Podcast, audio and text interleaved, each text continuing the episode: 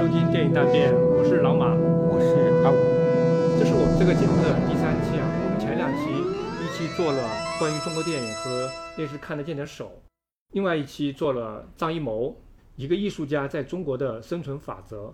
现在距离我们第一期节目上线差不多已经正好一个月了。我们其实没有想把两期节目之间的间隔拉这么长，我们是希望出得更快一点的。但是发现每一期节目需要准备的时间还挺长的。一开始的前三期选择的都还是比较大的题目，可能我们后面也会做一些比较小的题目，那样操作起来就会比较快。第三期的内容，我们想来讲一下黄金年代的香港电影明星。所谓黄金年代，一般公认为就是指从香港电影新浪潮开始，到我们觉得可以截止到二零零三年，也就是《无间道》上映作为一个节点，这么二十多年的时间是公认的香港电影的黄金时期。之所以讲这个题目，有两个原因。首先是呢，它也顺接了我们前两期的主题，都是在考察电影和一个大的政治社会环境之间的关系。而我们这次打算把这个环境换到香港来，做这样一个相似的讨论。第二个原因就是我们两个主播的个人成长经历，香港的影视剧和香港的明星，是我们小时候接触到的最早的流行文化和视听娱乐。可以说是非常大的塑造了我们这一代人的趣味和爱好吧。即便后来接触到了更多的电影、更多的明星，但是香港电影和香港明星始终在我们内心深处啊占据着非常重要的地位。但我们对香港的明星的看法也是在随着自己的成长在变化，所以它是一种感性的情怀和回忆和理性的知识体系的融合和冲撞，在这种交织的感性和理性。的双重视角下，我们记忆里的那些光环会不会就粉碎了，还是会依然耀眼？我觉得是这样的啊，选择聊明星而不是聊电影，是因为香港电影的变化非常大。刚才老马也讲了，最顶级的明星现在还在，还在不断的有新片上映啊。但是呢，这些明星呢老去了，这个老去本身也是一个非常重要的，大家也讨论了很久的一个现象啊。那么我呢不太想特别的。夸大或者突出个人的经验，这样很容易就沦为一个小圈子的自嗨的、自爽的这样的一个游戏。我觉得这个价值不大。香港电影的黄金盛世被缅怀了几十年，九十年代的时候大家都说港片已死啊，已经三十多年了哈这句话。那么现在是二零二三年了，而我们这一代人后来的成长的过程当中，接触的文化的范畴还是挺广阔的，所以我觉得我们还是应该尝试着想从一个。一个呢是回过头来看，还有是一个更加广阔的背景来切入，来尝试的去讨论一些关于香港电影、香港文化非常独特的一些东西。这种独特性是怎么形成的？还想特别提一句，大卫·波德威尔。波德威尔他是西方世界最著名的原创性的电影理论家之一，是电影这个学科最重要的奠基人之一，同时也是对香港电影投入最多激情的西方电影学者之一。大家了解香港电影，大家对香港电影有爱好的朋友、听众肯定知道波德威尔这样一个人的。他的那本书在我们国内，只要是研究香港电影，没有不看的，没有不引用的。那本书影响力非常之大。对对对，但是波德威尔最近也表示，他就是那本书，刚才老马讲的《香港电影的秘密》这本书嘛，他后来出了一个扩印本嘛，或者说一个加强版嘛，在这个加强版的序言里面，他也提到了。实际上，他最近十几年已经离开了香港电影这块研究领域了。所以从这个角度来说，我觉得香港电影啊，我们的情怀很深厚啊，有非常多的激情。但是哪怕是黄金期，还是有局限性，这一点我们必须要承认的。对我们不能主观的去高估香港电影的绝对的高度。不管我们多么热爱香港电影，都要承认它存在非常多的显著的缺陷。而且这些缺陷啊，一旦它陷入衰退之后，我们就看得更加明显了。它就是一个特定的历史时期，出现在特定的地理位置的一个难以重复的文化现象。最近有一部电影叫《别叫我赌神》，是周润发演的。这个片名一出来，很多人就唤起了回忆。我们不是想在这里去具体的讨论这部电影，而是说通过周润发在他的经典电影《赌神》和这一部电影之间的这样一种连接，让我们想起了很多的事情。就是周润发在他的黄金时期，他的那个赌神的形象，曾经在我们的记忆当中就跟神一样。这里我想提一段往事啊，一九九一年的一件事啊，就是周润发来到广州的天河体育场去参加当年的金鹰奖颁奖仪式。据说那是他第一次来内地，这一年有一个大的背景是华东水灾，几乎所有的香港明星都在为大陆募捐。现在网上还能看到他们募捐的那些节目的录像，里面就有刘德华表演胸口碎大石，还有成龙表演翻跟头，最后来为大陆的灾情募捐。所以通过华东水灾这件事，香港和内地的关系在那一年又变得很近了。一九九一年的金鹰奖是渴望这部电视剧获得大满贯，得了基本上所有的奖。那一届金鹰的视帝是李雪健，李雪健那两年可以说是如日中天。他演的《焦裕禄》也拿了金鸡和百花的双料影帝，可以说是大陆影视圈的一哥了，相当于那种地位。但是他在金鹰奖颁奖礼的现场，风头就完全被周润发压过去了。周润发一出来就是山呼海啸，李雪健就感叹：这种明星现象实在值得我们去好好的研究和学习。这就带出来一个话题：通过李雪健和周润发，他们两个毋庸置疑都是。一个是内地，一个是香港，都是最顶级的演员，也可以说都是最顶级的明星。但是他们在八十年代和九十年代给我们观众形成的这种印象和影响，确实有天壤之别，差距太大了。不是说大陆的明星不好，那时候真的会觉得香港的明星才是来自另外一个世界的人，因为今天的各种传媒非常的发达，还有互联网，还有短视频，明星和粉丝。明星和大众之间的距离已经极大的缩短了。我们可能今天已经感受不到那种把明星视为一种神仙下凡的感觉。我觉得那个时候大家其实见到李雪健那种感觉，其实怎么说呢，就很难觉得这是一个明星。就是他确实是演了很多影视剧，也很红。但是那个明星跟我们广义上理解的明星不是那么一回事情。但那个时候内地的七零后、八零后见到周润发。我觉得啊，跟五零后在广场上见到老人家没有什么区别。我就记得九二年还是九三年的时候，周润发到上海来拍广告，这个广告不是后来那个百年润发那个广告，要更加早的一个广告啊。当时他还开了一个记者招待会，我就记得那个招待会的气氛呢，我就感觉整个空间都快炸裂了。我到今天还记得他当时说：“我这次来上海，把龙武也带来了。”就这句话说完之后，整个会场都快炸了。上海滩，英雄本色。赌神就是三个杀手锏嘛，对七零后、八零后的冲击力实在是太强了。就发哥一走出来，赌神的背景音乐一响起来，感觉什么？感觉就是天神下凡。对，所以周润发才是那个最早的自带音响的男人。我们讲到周润发，好像不会专门强调他是一个演员，当然他的表演的能力是非常高的，但是最终这些表演的能力会转化为他在荧幕上的魅力，这个是周润发的最重要的一个本质。就是表演的能力会转化为荧幕的魅力。你觉得周润发为什么会有这样一种超强的明星魅力？首先，我觉得他的身形在当时的那一代香港演员当中算真的是条件比较不错的，比较高大，比较威猛，嘴唇很厚啊，比较性感。我觉得他的头型比较好，什么样的发型都能够驾驭，大背头也可以，三七开也可以。他是属于魅力跟演技两个平衡的非常好的那种演员。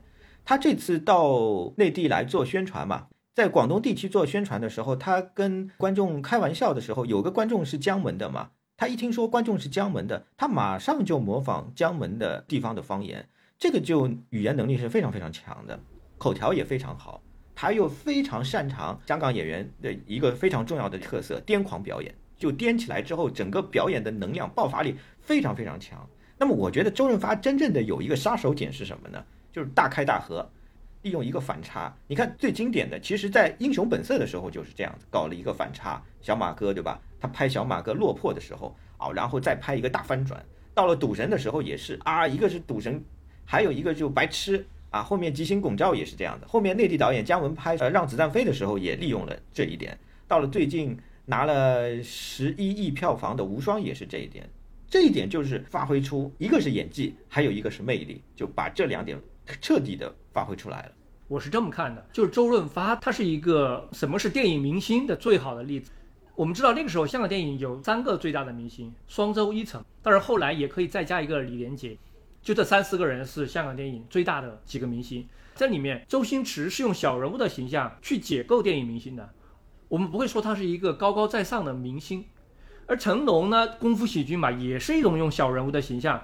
去解构当时对李小龙的那种大英雄的模仿，他们在生活当中都是大明星，不过在荧幕上，都有很强的市井小人物的属性，只有周润发在荧幕之上也是光芒四射，在生活当中你看到他的时候也是魅力爆棚，所以他整个人就是克里斯玛的代名词。我我讲一点个人小时候接触到香港影视剧的经历吧。我记得我小时候应该是看那种地方的有线电视台比较多，就是他们会放一些应该是盗版的录像带吧，一个晚上大概放两部电影，或者是放两集电视剧，然后再加一部电影。这是我接触到香港影视剧最多的一个渠道，然后再往前一点，八十年代的时候，那个时候录像带这个东西也是有，但是非常昂贵，只有家里条件比较好的，他才会有录像机，然后就不断的翻录，把那些视听效果挺糟糕的一些录像带，在这些家里有录像机的人手里面流传，这样的一些录像带，我我也看过一些，我记得特别有意思的就是，当时还有一一种场合，就我们那边会在，比如说谁家里面死了人了。他在葬礼上特别喜欢放港片的录像带，然后我就在这种场合都还看了不少，所以我就一度很希望街坊邻居多搞一点葬礼。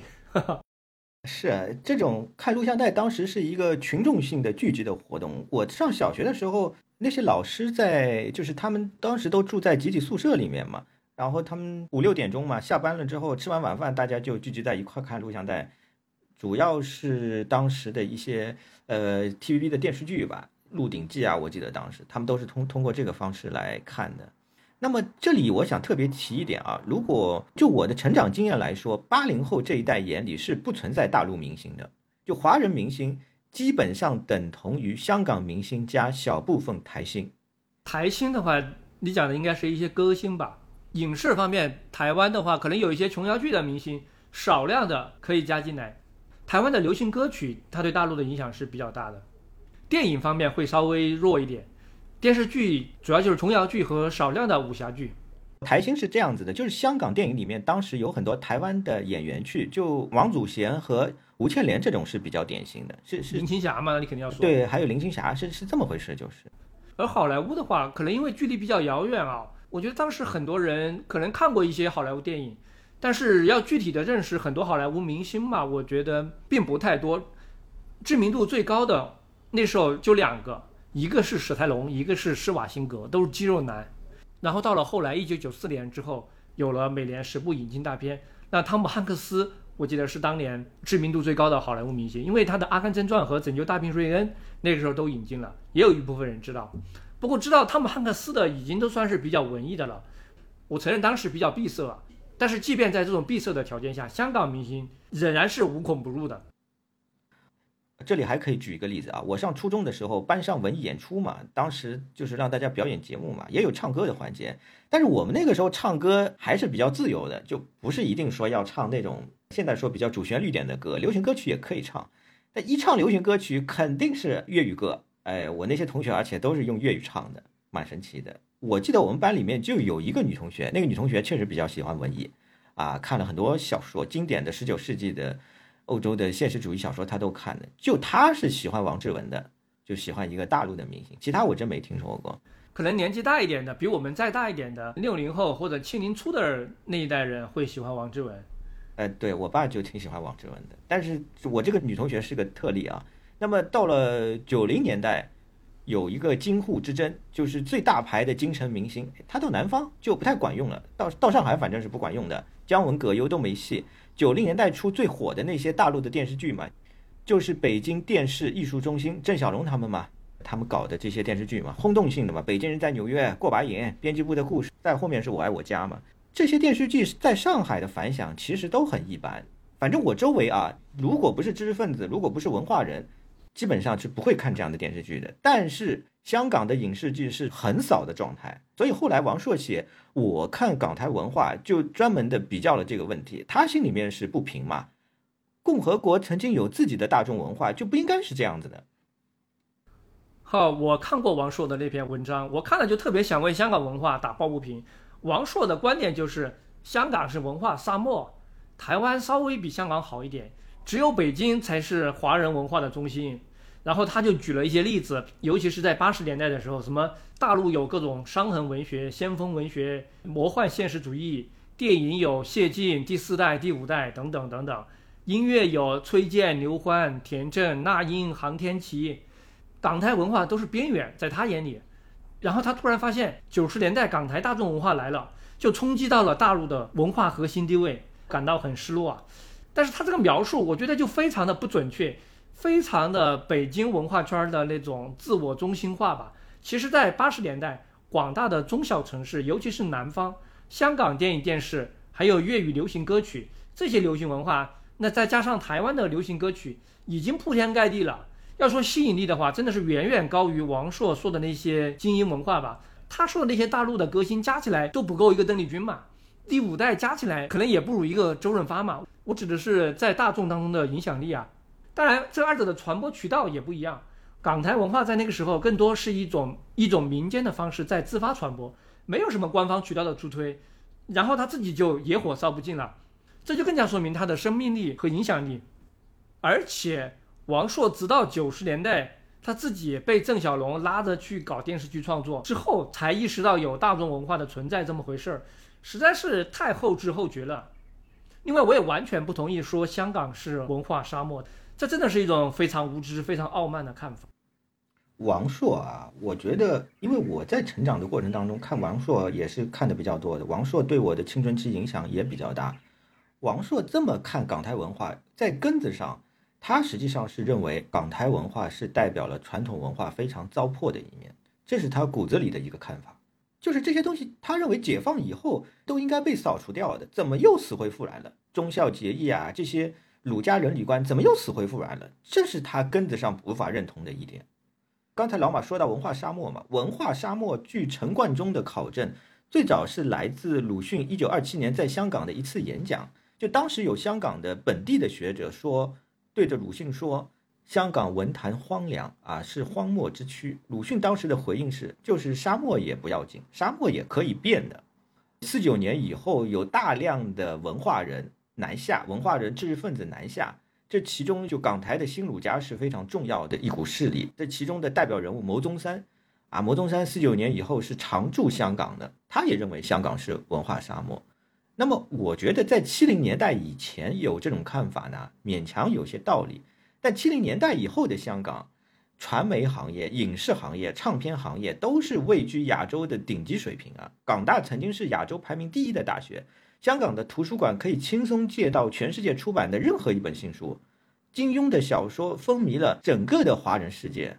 即便是先锋文学这一块，对吧？现代主义、后现代主义这一块，香港也先后出现了刘以畅，刘以畅就《酒徒》那个小说嘛，王家卫后来改成《花样年华》嘛，后来再有西西、野思、钟晓阳、黄碧云、董启章，这么一个弹丸之地，出了这么多先锋小说家，再加上我前面说的这些。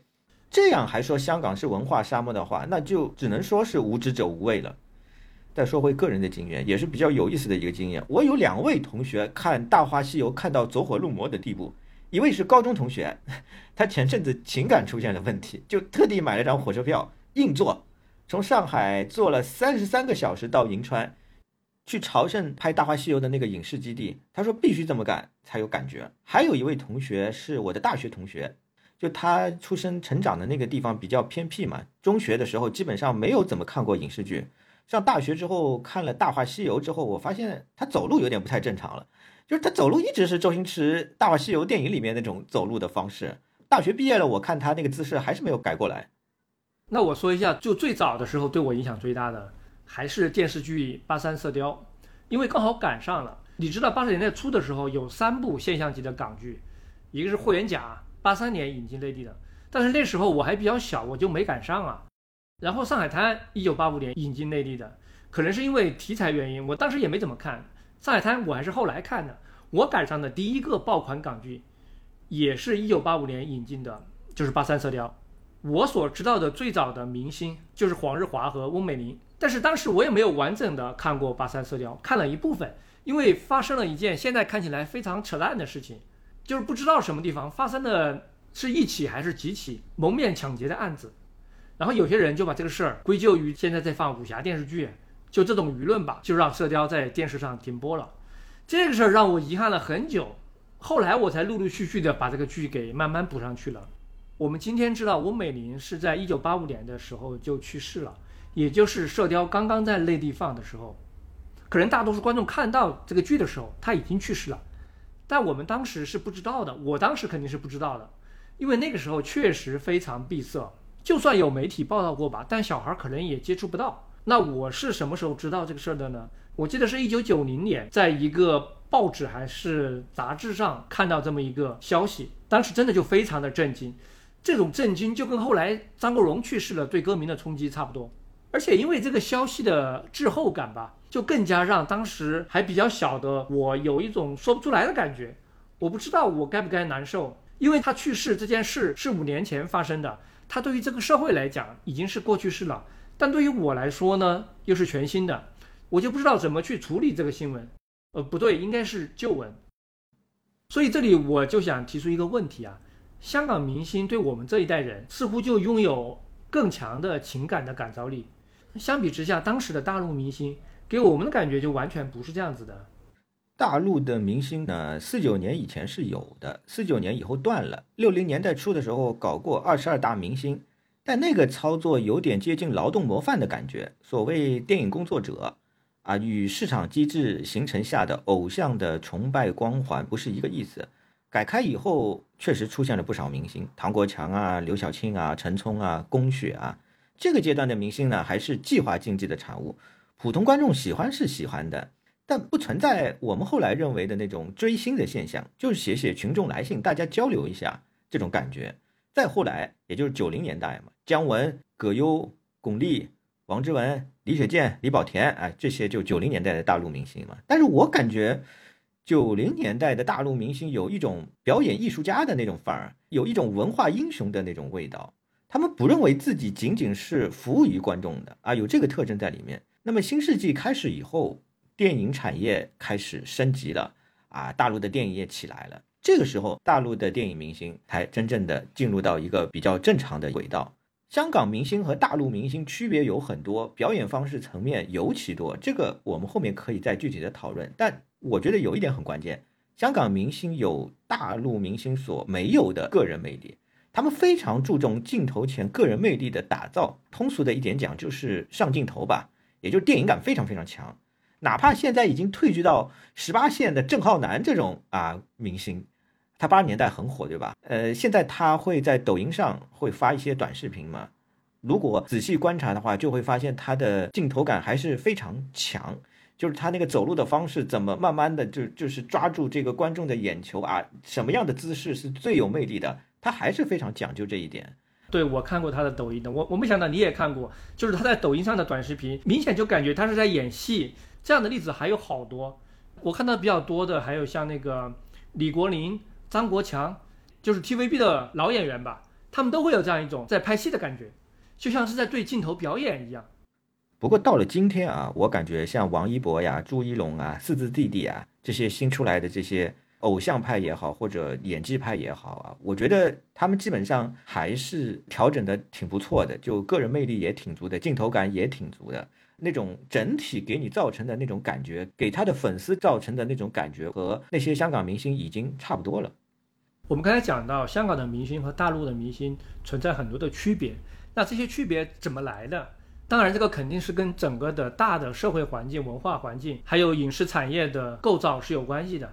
这里可以先谈一个比较基础的区别，就是香港的演员和内地的演员他们的表演体系和培养体系的区别，这是所有区别的最直观的基础吧。那先讲讲内地的演员培养吧。那我们知道，以前主要就是三所高校：中戏、北电、上戏，现在又增加了很多新的院校，开设表演的专业。比如说，北京电影学院的表演系的教学一直以来，包括到现在，都是以舞台表演作为基础的，以苏联的斯坦尼作为根基的。斯坦尼这个体系，我们这里不去特别详细的讲。它虽然是一个戏剧表演的体系，是从戏剧表演开展出来的，但是啊，后来人们发现啊，因为这个电影表演的片段性、间断性，因为它是。一个镜头一个镜头拍的嘛，可能还是倒着拍的，它不是这样顺着演的。所以斯坦尼这个体系，它里面的很多东西其实更适合电影，所以它在全世界都是培养影视演员的一个很主流的表演门派。包括美国的方法派也是斯坦尼的一条支脉吧。那国内对斯坦尼的接收和理解啊，一直以来很多人都讲存在一些误读啊，包括对他的教条化、绝对化。而一有了斯坦尼，就其他表演体系都完全不搞了，这样也不行，就排斥其他的表演体系。所以国内斯坦尼一家独大，可能也是造成了一些问题的。说到这里，我就想到我们经常听到一种说法，就是存在什么三大表演体系，一个是斯坦尼，一个是布莱希特，还有一个是梅兰芳。这个真的是一种彻底错误的说法，因为布莱希特它是一种。它代表的是一种戏剧观念，它里面有很多关于戏剧的整体的，在那个时代有革命性的一些观念。它并不是一个表演体系，它并不是因为它提出了一个渐离这样一个概念，就把它作为一个表演体系去和斯坦尼作为一种对比。梅兰芳这就更加谈不上了，它是戏曲里面的一家。那戏曲和西方的戏剧之间的关系，那也不是不同的表演体系吧？它根本就是不同的。这完全就是国内在特定时期瞎编的一个说法，在国际上没有任何人听说过什么三大表演体系这样一个说法。这是一个题外话。国内有一个现象，我只要一说，大家就马上有一个比较感性的一个认识，就是小品。国内是非常流行小品，就是考试的时候也会考小品，然后春晚小品是一个最重磅的一个节目了。但是小品实际上就是从舞台演变过来的。那举这个例子，就是说大大陆其实对于舞台啊，对于这个舞台的重视性是非常非常高的。这个呢，对电影表演呢产生了一定的怎么说呢？有正面的，有负面的那种效果嘛。但是啊，一九八零年代以前，两岸三地是差不多的，表演都比较舞台化，比较戏曲化。但是香港的改造呢，是走在最前面的，原因也很简单，因为香港的影视产业是最发达的。那么从训练方法来说，香港是比较注重镜头前的表演。我可以举两个例子啊，一个是刘德华的例子，这是刘德华自己在一次采访当中说的，谈到他以前在无线电视训练班接受的训练，他说要学表演，学写剧本，学摄影，所以我们学会了配合镜头灯光来演出，目的是发挥镜头前的自身魅力。还有一个例子是来自成龙，就高圆圆的评价，当时他们一起拍《新警察故事》。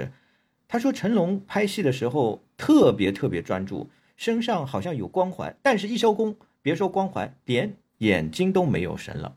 那你刚才讲的这个对镜头感的培养，可以对比一下内地的学院的表演系的教育。就说北京电影学院吧，它既然是电影学院，那它的表演是不是应该更加针对电影呢？但其实，在很长的一段时间，并不是这样子的。在北京电影学院的表演系，镜头感的教学。是从二零零三年差不多才开始的，为什么？因为二零零三年的时候发生了一个非典，那个时候大家大学生没法去上课了，同时还因为 DV 这个东西普及了，就老师提出，同学们你们不要浪费这个时间，你们可以拿着 DV 去拍摄去学习。从这之后，北京电影学院才开始在课程设计里面去突出这个面对镜头的表演，之前都是很舞台化的教学。所以内地比较新的演员，他的镜头感是普遍比较弱的。他一般也是要在进入工作之后，才慢慢的去适应摄影机的存在。我再补充一下关于香港演员的训练吧。最早的时候是由大片厂承担的。早在六十年代，邵氏兄弟那个时候他们建立流水线的生产机制，因为对电影的需求量太大了，演员不足嘛，所以就建立了一个招聘新人的制度，成立了南国实验剧团，后来改成叫南国演员训练班。有一个老的邵氏演员叫顾文忠，可能看过邵氏电影的人应该大概知道这个人吧。他是这个剧团的团长，负责新人的培训。顾文忠呢，在民国的时候是读过戏剧学校的，因为他的外形矮胖嘛，所以他一直只能演配角。他的学生就很多了，我们知道的很多邵氏的明星，像月华、罗烈、狄龙、吴马、郑佩佩、潘迎紫、李菁，这些都是他的学生。邵氏的这个训练班还是很专业的，它也分国语组、分粤语组，也有各种表演的专业课程，什么形体呀、发音啊、唱歌啊、舞蹈啊，还排练歌剧呀、舞剧呀、黄梅戏呀、广播剧呀都学。但比较独特的是啊，因为它是一个片场，邵氏这个片场开办的培训班，所以它紧密的结合了片场的实习，学员可能不仅会去当一些群众演员啊，他也会参加一些化妆啊、置景啊。摄影啊、照明啊，这些都要参与。这个模式和后来的无线训练班是非常相似的。这里我要特别强调一点是电视台的这个因素。我们知道，这个全球的电影业在五十年代以后有一个很大的一个冲击，就是电视台出来了。美国也是这样子啊。被电视台打得很惨。那香港又很特殊，因为香港有一个粤语片。刚才老马说这个邵氏还分国语、粤语组嘛，有一个粤语片的一个问题。邵氏在六零年代的时候，主要是拍国语片的，大制作啊，全是国语片，粤语片就面临了一个困境，两个困境吧，一个是，一个是这个邵氏的国语片的打击，还有一个是电视台，就电视台出来之后啊，它这个粤语的人才被吸收的非常非常的厉害，到后来就是完了，有几年基本上全是国语片了。但是事情有意思的地方是在哪里呢？物极必反，这是这这些粤语片的人才啊，流向电视台之后啊，他们又自己发展，自己发展之后又打回来了，啊，这个一九七三年的时候，《七十二家房客》楚原拍的，对吧？又打回来了，就是，这是一点。还有一点是，海外的大量的当年出去学习电影的那些人，在七零年代末回潮的时候，像徐岸华他们、严浩他们，对吧？回潮的时候回到的，他不是电影业，他不是直接进入的电影业，他是进入的电视行业。在电视台，当时电视台的负责人梁淑仪女士，她是一个开明派，她给了这些电视人才有非常大的那种发挥的空间。那么电视台有一个什么好处呢？就是给了演员以非常怎么说呢，充分的、超长的实习的时间。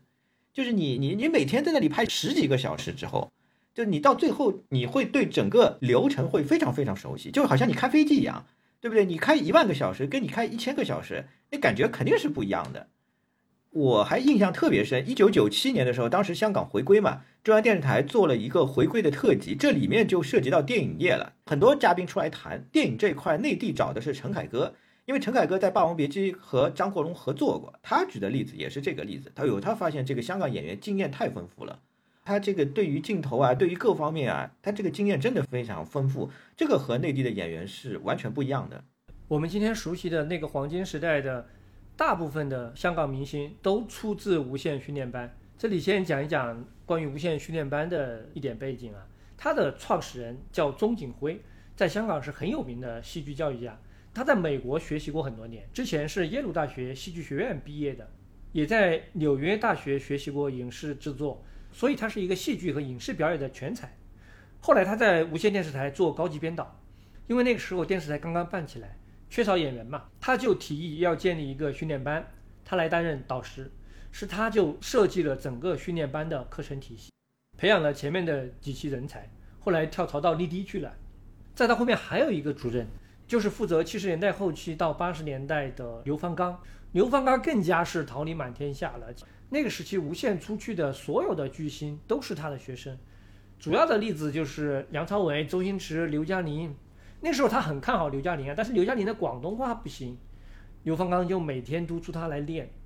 还有周星驰，周星驰好像是考训练班考了好几次，最后也是被刘方刚破格录取了，不然他考不上的。呃，对对，有一个小插曲是戚美珍。哎，他的邻居戚美珍帮了周星驰很大的一个忙，因为戚美珍已经是考上了，他就跟刘方刚说，还是给这个周星驰一次机会吧，所以最后给了他一次机会才考上的。刘方刚呢，他是意大利学的电影，王家卫也是他的学生，他就当时让这些学生们看大量的全世界的电影，费里尼、安东尼奥尼啊，都是刘方刚推荐给他们看的。让演员看电影呢，其实也是一种增强演员镜头感的一种方法。这个方法呢，也挺普遍的。也就是说，电影演员，我还是觉得，起码来说，你不能够完全的就等同于在那里体验生活。光体验生活其实没有什么用。这种方法，大陆导演也会经常用。比如说，贾樟柯当年拍《站台》的时候，因为这部电影里面有大量的长镜头嘛，他就让演员去反复的观摩侯孝贤导演的《戏梦人生》。这个无线训练班，它的课程设置和之前邵氏的南国训练班还是有一定相似的，因为无线就是顺着邵氏这么来的嘛，也是要理论结合表演的排练，他们排练各种经典的名著啊，什么悲剧、喜剧都有，也有形体训练。然后有一个特点是，他们会排练无线当时自己拍的电视剧的剧本，也就是说和当时的生产需要结合起来，这个就是和内地的一个非常大的区别。内地的这些艺术学校。它和产业的前沿是有距离的，但是香港的训练班，它本来就是出于产业需要来办的，所以能够做到无缝结合。它的训练班时间也没有那么长，不用你四年读一个本科，它就是一年的时间，半年学习，半年实习。后来有一段时间还改成了三个月的学习，三个月的实习，加起来半年。这个和内地大学的四年的学制去比的话，就非常短了，但是也能把人培养出来吧。这种方式更加具有实操性。但是邵氏和无线也有它的问题，就是他把这些演员长期用一种合同包身制给他包起来，不光是明星啊，还包括导演，控制的非常严，每个人都是每个月领死工资的，基本就没有分红。有时候老板高兴了给一点，像邵逸夫就有时候给他喜欢的演员，一部片上映了，他有时候自己给一点，但这个就非常的不是一种固定的分红嘛，就削弱了。就现在 TVB 还是这样子的，TVB 的演员的工资是非常非常低的，这实际上是延续了邵氏的做法。直到八十年代，很多独立的公司出来，才才改变了这一点嘛。所以邵氏的明星到了八十年代，他普遍缺乏那种在市场上去拼搏的生命力嘛。比如姜大卫，虽然我很喜欢姜大卫啊，但是我不得不说，以姜大卫为代表的邵氏明星，到了八十年代之后，他在电影圈就已经不是一线了。跟邵氏不一样，嘉禾的做法就是跟明星去联合成立公司，像李小龙、许冠文、洪金宝、成龙。他们自己都有一个跟嘉禾联合成立的卫星公司，大家来共同分担风险、分享利润嘛。这样一种方式明显就比邵氏的那种方式更有活力。所以无线培养了很多明星，但是这些明星后来都用各种各样的方式离开了无线嘛。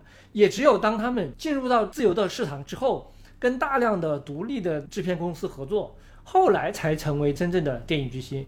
长期生活在邵氏或者无线电视台那个体制之内的，其实不太可能成为一个真正的有巨星，最后的成就会相对比较有限。邵氏实际上就是简单讲，就封建，就太封建了一些。呃，嘉禾的这个周文华呀、何冠昌他们啊是比较现代的。他们用非常现代的和新好莱坞一样的做法来重新搞电影业，这个成功是必然的。我个人是非常非常欣赏呃周文怀的。周文怀后来他就说我老了，如果就是他在九七年的时候，九十年代末的时候，香港电影业基本上快不行了的时候，周文怀非常感怀的说：“我老了，如果我再年轻二十岁，我相信我可以重新再搬回来，把香港电影再搬回来。就是我现在老了。”那香港演员的培养体系和内地演员的培养体系就带来很明显的结果差异啊！内地的演员，因为你用了四年的时间去精雕细磨去学习这个表演，他的基本功确实会更好一点，更全面一点，台词功底一般更好。因为舞台训练很重视这个嘛，台词你一定要把这个话讲出来，让整个剧场的人都听到，而且你需要把整个完整的台词从头到尾背下来，这个是香港演员做不到的。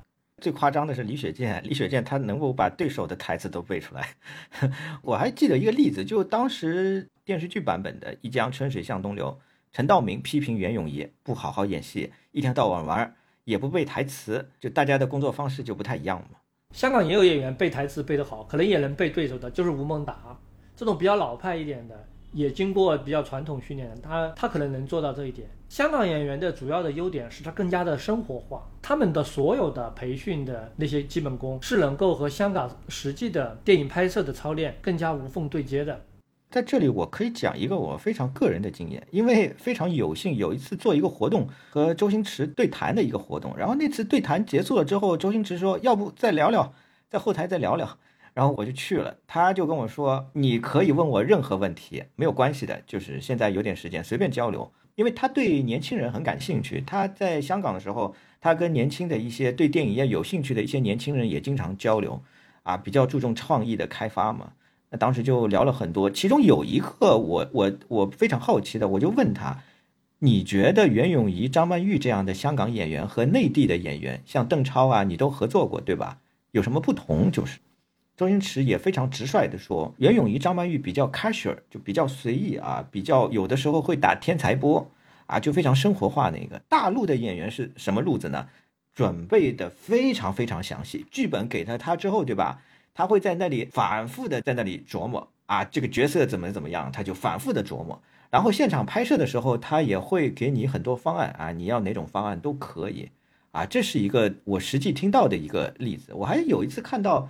当时是陈果，他经常到内地来。就本世纪初的时候，他流连飘飘找了秦海璐嘛。哎呦，他太满意了，他就说香港没有秦海璐这样的演员，非常非常满意。他后来拍完之后，到中戏又找了秦海璐的老师，说秦海璐这样的演员还有没有？再给我几个。他就觉得非常好，你什么都不用管了，就是他全部给你准备好了，然后你要哪个版本的，他都给你。我觉得这可能也正好是因为陈果的拍摄方式比较对了这个秦海璐的那个路子。所以有这样的一个感触。但是我觉得生活化、自然化这两点，就是是两地确实是一个比较明显的区分，直观上就能够感觉出来。我觉得还有一个差异啊，就是内地和香港的演员，就是因为尤其是在那个时代，他们有巨大的实践量的差别。不管是早期电视台，还是后来演电影，那个时候的香港明星一年拍个八部、十部电影，家常便饭。但是相比之下，内地的电影的年产量，那时候一年才一百部左右。那很多演员一年最多演一部吧，很多人一年、两年都演不了一部。这个实践量的巨大的落差，就带来很多区别。首先是香港演员经验更加丰富，任何角色他都很容易上手；二是香港演员秒入戏，一开机马上进入状态，效率极高；还有就是适应性比较强，通用性比较强。比较能够在镜头前面展现自我，就有一些快速的、直接打动观众的一些表演技巧。当然也有不足啊，香港演员的不足呢，就是缺乏对人物的深刻理解，视野比较狭窄，不太能够把握角色的纵深和动机，表演技巧也相对单一，就是生活化嘛。你让他拿一个别的方式，很多香港演员是做不到的，这也是一个缺点。哎，对我再总结一下，我自己觉得香港演员呢有这么几个表演特色。一个呢，就是我们刚才已经讲过了，本色化、生活化。这个呢，有也有原因，戏剧训练比较少，还有就是演技确实不太行。生活当中什么样就演出来就是什么样，因为是用方言演戏的，可以利用这一点。东北很多演员也是这样的，因为用方言演戏嘛，所以素人也可以直接上了。还有一个呢是类型化、脸谱化。这个呢是来自戏曲的传统，就是好人坏人呢，他都要写在脸上。戏曲在中国以前是承担了非常非常重要的一个社会功能，宣传教育的一个功能。因为以前是文盲率是非常非常高的，但是儒家的伦理的传统要铺开、要渗透、要宣扬出去，怎么办呢？就是通过戏曲的这个方式传播出去。那么在这样的一个情况下，他就是说。要让一些没有受过任何教育的观众直接就看明白，在戏台上演的这些人到底是好人还是坏人，所以会造成这样的一个形式。香港有个影评人罗卡，他的观点是粤剧传统对香港电影的影响非常大。有一点就是人物往往凌驾于情节之上，演员凌驾于角色之上。因为粤剧是香港电影一个很主要的脉络，在三四十年代、五六十年代，粤剧电影差不多占到了。香港电影的四分之一这样一个比例，这个情况在中国的其他地方的电影或者其他戏曲的电影都没有这么大的比例，这是一个很特殊的传统，就是粤剧对香港电影的影响非常非常大。另外呢，就是香港电影比较注重感官刺激，它需要一个即时的反应啊。刚才还提到就类型化嘛，就类型化它导致什么呢？就需要有一些特定的一些。类型演员，就你看到这张脸，你就知道他要去演一个什么样类型的一个电影，黑帮片呀、喜剧片呀，或者恐怖片呀，或者什么样的。很多演员都这样，他永远演特定的一类角色，比如陈奎安就是黑帮大哥，曾江就是那种老谋深算的大佬，吴孟达一出来，那一般就是猥琐好色的油腻男吧。罗兰出来就是鬼婆，虽然永远是在重复啊，比较好的演员还是。能够在每个角色之间演出一些差异感的。刚才说脸谱化这一点，其实在黄金时代的后期已经改善了很多了。现在脸谱化这种现象呢，主要体现在 TVB 的电视剧。老一辈香港演员邵氏的，我觉得从面相上来说呢，非常有想象中国的直观的一个感觉。因为当时邵氏电影的一个特色就是，它是拍给除内地以外的全球的华人看的。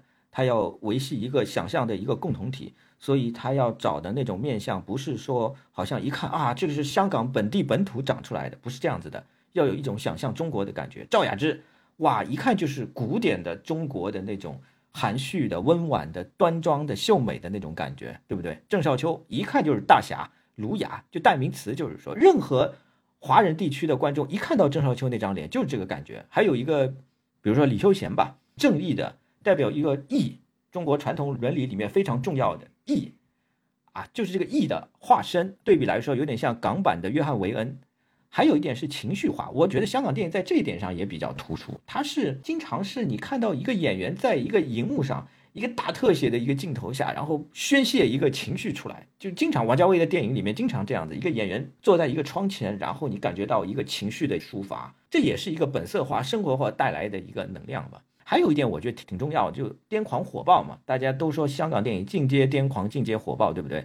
癫狂呢，我觉得这里面呢有广东人自己性格上的一个原因，因为广东人比较直来直去的，不会拐弯抹角的，比较癫狂。还有一个时代的原因，香港社会从八零年代初开始，一直到九十年代末，我感觉有一种进入狂欢节的那种模式，舞照跳，马照跑，鼓照吵，就大家好像没日没夜在在那里狂欢，就是梅艳芳啊、曾志伟啊，那个时候说。就当时看很多人就回忆当年的情况嘛，就曾志伟啊，他说就基本上有一两个月的时间不回家的，就天天在外面玩啊，成龙啊，这个洪金宝啊，白天拍戏，晚上还要去夜总会，再晚上还要聊剧本，你都不知道这帮人精力怎么会这么旺盛。我有一个特别的一个观察是什么呢？就好莱坞我们讲是人物性格有一个成长啊曲线式的一个模式，但是香港呢不是曲线的。它没有一个整体的，它是桥段的，大家在那里不断的想那种桥段碎片的这个模式，渡桥的渡桥的模式。那癫狂会造成什么效果呢？它相对于好莱坞的曲线模式，癫狂什么呢？就直上直下，直上直下，来回的腾挪，这个造成的那种动感的那个效果就完全不一样啊。还有一点是什么呢？我自己感觉香港很多演员有一种民间的智慧，那种跑江湖的这种经验，就他们表演方面，就是他们的表演给你的是这种感觉。就好像你在生活当中，你也要角色扮演，对不对？你有的时候要也要骗人家，对不对？你在骗人家的时候，你要说谎话的时候，实际上就是一个角色扮演的一个过程嘛。那很多生活当中，大家其实都没学过表演嘛，但是你要骗人家的时候怎么办？没办法了，你只能够扮演了，你只能够靠演技了，对不对？那这个时候，我觉得就是一个可能强度比你学过、有过经验的人还要强，就是你不能够失败，因为你生活当中不能够 NG 嘛，对不对？所以这个造成的效果就非常不一样。我觉得啊，曾志伟给我有这种感觉。就曾志伟因为没有经过任何的训练，电视台也没有去过，他是通过龙虎舞狮这样的一个身份进入到电影行业。然后他当时在他八十年代时候，他在新艺城嘛，新艺城七人创作组嘛，他在那里想很多剧本啊，有的剧本他想出来的时候，桥渡出来的时候，人家就说，那要不就你去演吧。哎，他通过这样的机会，他获得演戏的机会了。我觉得曾志伟很多表演给我这种日常生活当中直接要玩真格的骗人家这种感觉。我想起郝蕾之前讲过一个事儿，他讲两地的演员在表演上有一个核心的区别，就是他去演合拍片，一开始也不适应，但是很快他就抓住了这里面的规律，就是大多数时候香港演员的表演是能够做到非常的日常化、生活化。但是到了一些外化的特殊的时刻，就需要加倍的夸张和强化。内地演员呢，就往往是在这个中间，他的日常没有那么生活化，但需要外化的时候呢，又没有香港人放得开。他在这个中间。大陆演员，你说到生活化的时候，演什么戏最假呢？就是情欲戏，特别特别假，真的是特别特别假。《霸王别姬》，张丰毅和巩俐接吻，哎呦，那场戏我觉得实在是太假了。是张丰毅演的不好吧？反正反正都不行，应该，我感觉都不行，应该还行。大家都有点别扭，我感觉是用力给你感觉很猛，但就是假，整体的感觉就是假，两个都不行。反正我觉得两个都不行。还还有一个例子比较搞笑，就是就《水浒传》，就演西门庆的那个演员是挺著名的一个演员，对不对？他就说：“哎呀，就是我我演戏我是不怕的，但是这个戏真的没有演过。其实不仅是我，他说不仅是我。”我们大陆演员都没有演过这种戏啊，对不对？大家没有任何经验，就是其他戏我都演过。好在那个王思怡比较给力，王思怡她就说随便我们拍的时候，对吧？随便就是说任何动作都可以，你千万千万不要紧张，就是说越紧张越拍的不好，真的是随便，这是拍戏没关系的哦。后来就是他就说在这个王思怡这个帮助下演的还是挺顺利的。你说到这个，我想到另外一个例子。就是《三国演义》的时候，张光北不是演吕布吗？他就去问那个导演，是因为是女导演蔡小琴，他就说：“我演这个吕布，淫荡好色，到底怎么演啊？没有人教过，也没有人学过，没有演过这种戏。”蔡小琴就说：“这我哪知道？我也不知道啊，这是你们男人的事儿，你自己看着办吧。”所以大陆的演员确实对这方面经验太少，因为两地演员的这种差别，就带来一个问题，就是到了合拍片的时候。就会出现演员之间的不协调，或者某个演员和这个整个戏的气场不合。那比如巩俐演唐伯虎点秋香，就是一个最明显的例子嘛。从头到尾，巩俐就是端着那个架子，她完全不理解那些香港演员的表演方式。当时应该也是很看不上的，觉得一帮人瞎胡闹，这哪是演戏？这就是喜剧吗？但是很多年之后，他看到这部电影也算是成为经典了，他好像有点后悔了，就说当时还是应该放松一点。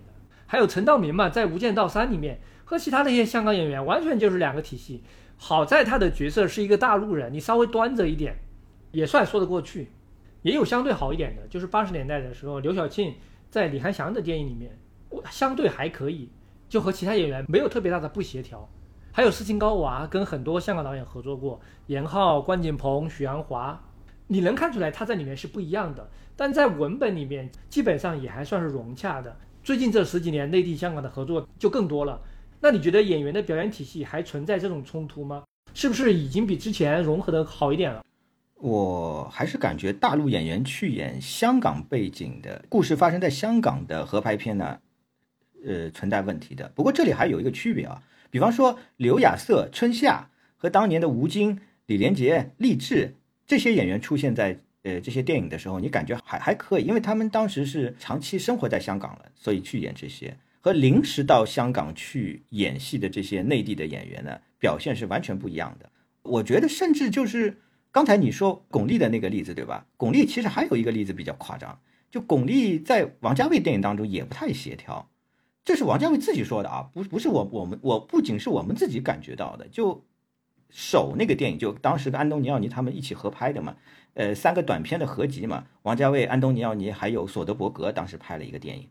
王家卫在和蔡康永关于这个电影有一个对谈，啊，他就是特别的提到了巩俐的表演。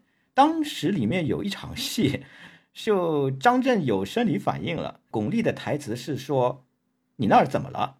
这句台词王家卫说，巩俐真的是说了大概几十遍，是肯定有的。怎么说王家卫都觉得不对劲。王家卫说：“我当时就觉得巩俐怎么说就怎么感觉好像是就好像小平在那里讲话一样。”反过来就是大陆导演主导的合拍片呢，就是香港演员在里面的发挥呢，相对来说好一点。姜文《太阳照常升起》，哎，里面的黄色对不对？黄色演的不错。郑晓龙的《刮痧》，呃，梁家辉跟蒋雯丽演的嘛，梁家辉演的也不错。当然，完这两个人实力确实比较强。还有一些，比方说《半生缘》，我觉得这个电影两地的演员也比较合拍。接下去我想稍微谈一下台湾演员的一些情况啊。台湾在解严以前和大陆一样，官话表演。哦，那个播音腔、话剧腔，我感觉比大陆还要重，一直到八十年代都是这样子的。解严以后呢，好很多。但是台湾演员的口条始终是一个问题。侯孝贤也这么觉得，他当时到大陆来拍《聂隐娘》嘛，他就觉得台湾演员的口条不太行，大陆的演员比较好。那老一辈的台湾的演员或者本土一些的台湾演员呢，他们用闽南话表演的时候呢，相对还好一点啊。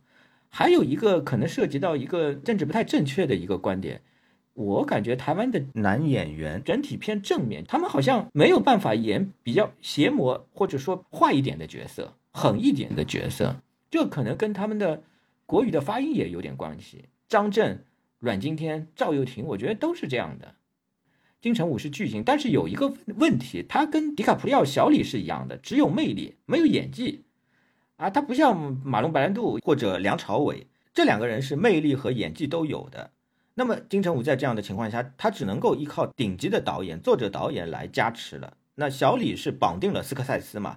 近些年来还有昆汀塔伦蒂诺啊，好几部电影给给小李加了很多分。那金城武就一个短暂的和王家卫合作，还有陈可辛合作了几次，这个就嗯，张艺谋算吗？张艺谋很难算，因为他在张艺谋电影里面《十面埋伏》里面其实相当一般，没有什么很特别的，跟他在王家卫电影里面完全没有办法相提并论，就是。这是张艺谋的问题，具体参考我们上一期。哎，对对，那台湾近些年来有一个刘冠廷出来了，我觉得还可以，他变成了一个好像呃一年演十几部台湾电影，好像都把这个台湾电影给包了的这种这种感觉啊，就有点像有些香港明星古天乐演十几部一样，他的戏路比较宽，变色龙可塑性非常强，就就演什么像什么，但是呢，他成不了巨星，就是只有演技魅力不太行。那你说魅力巨星，那现在台湾有另外一个例子啊，许光汉呐。许光汉的话刚刚开始，他有一个问题是，也是需要大导演加持，他现在还没有大导演。说到金城武呢，我觉得他是一个特别好的例子，就是可以用他来解释一个人怎么纯粹靠脸去当电影明星？我这么讲绝对不带任何的贬义啊，也不是说金城武从头到尾都不会演电影，他当然也在慢慢的进步。但是我真的觉得，电影这个艺术和其他任何一种基于人的身体的艺术，不管是话剧还是舞蹈，还是唱歌，甚至包括电视剧去比较，对电影和电视剧在这个地方是不一样的，就是有一个最突出的特点，就是电影会把人的面孔。作为特写镜头放大到两层楼那么高，在电影出现之前，把人的一张脸放大到十几米那么大，这个是违反生活经验的，我们没有见过。所以这种尺寸上的大，相对于电影院里面观众我们自己在尺寸上的小，这也是一种权力关系。所以观众会不知不觉的认为荧幕上的那个人拥有一种超越凡人的力量，这就是巨大的特写镜头带来的一种。所以，尤其当一个人的脸长得特别好看，就会成为电影的一种比较本质的吸引力。这都不用谈他的表情好不好，不用谈演技，就是长得好看本身就是电影构建自己吸引力的一种方式。当然，我不是说长得不好看就当不了明星，那绝对不是，丑的明星也很多。但是，一张超级好看的脸出现在荧幕上，这个就是最有说服力的造梦。它也可以在很多层面去帮助一部电影，比如说爱情电影。那一张好看的脸，它出现了，就可以代替语言去解释很多事情。刚才说台湾男星嘛，我接着还是想顺着讲一下台湾女星。台湾女星后期成功，主要是香港电影界给予的。张艾嘉、吴倩莲、舒淇、林熙蕾、林嘉欣，这些台湾女星整体的气质都比较偏向清新、文艺、智性啊。林青霞算巨星，她在香港时期。徐克对她的影响力是最大的，打造出来的那种比较偏男性化的那样的一种形象啊。但是呢，发挥空间我感觉不太多，不太大，还是比较类型化一点。我倒是觉得他跟谭家明合作的那个艾莎，她那个形象是非常特别的。这里面呢有张淑平的贡献，张淑平真的是贡献非常大。之后的讨论可能还是会提到他，他让林青霞把胸罩摘掉了，就不穿胸罩。这个给林青霞造成了一种非常特别的一个感觉。一开始林青霞不同意，但是她试了一下之后，哎呦，她发现不一样，演起戏来感觉完全不一样。对，这是一种呃比较特别的方式。林青霞还有一个问题呢，是口音的问题，她没有机会用原声在香港电影当中表演，一直是配音，这个影响还是蛮大的。她一直到职业生涯的末期，和王家卫合作了《重庆森林》《东邪西毒》。啊，在那个时候他才有机会用原声去演出，同时演的又是比较严肃的艺术电影。另外，我我还想特别提一句舒淇，我觉得舒淇在香港电影里面发挥是相当不错的。但是侯孝贤后期选舒淇，我觉得是一个错误，就是伊能静结束了啊，他要找一个新的女演员，在这个时候他选了舒淇。舒淇身上有一种很拧巴的，就是和现实环境关系特别紧张的那种身体冲动。这个我觉得和当年港片的这种训练有点关系，而且他特别喜欢追求那种精确度极高的那种表演。比方说那个时候他跟侯孝贤合作《千禧慢播》嘛，他跟侯孝贤说：“我用椅子去砸一个人，我心里面说到一二三四五，说到五的时候，我的眼泪就可以流下来。”侯孝贤说：“这有什么用啊？我又不需要这个。”我就感觉他在侯孝贤的影像体系中是特别不协调的一种存在。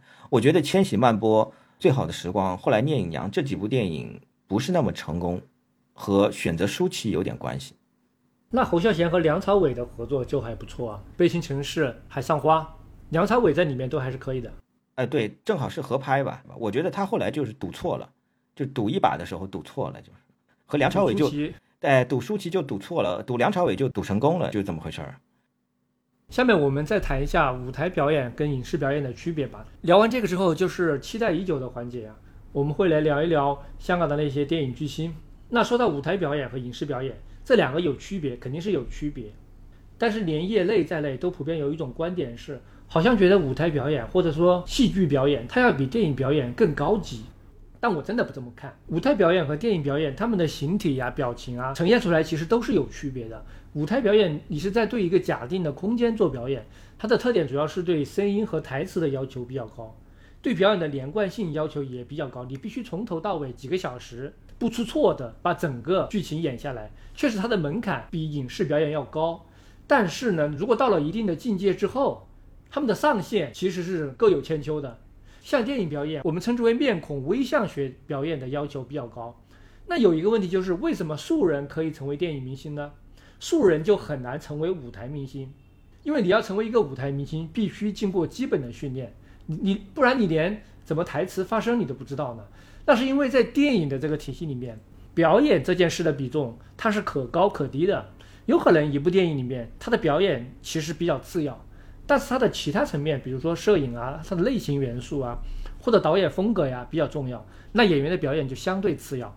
那还有一种可能是这部电影的具体的美学的需求，它可能就刚好需要一种无表演的写实感或者生活感吧。那他就可能寻找一种特殊的，刚好是某一个职业的人。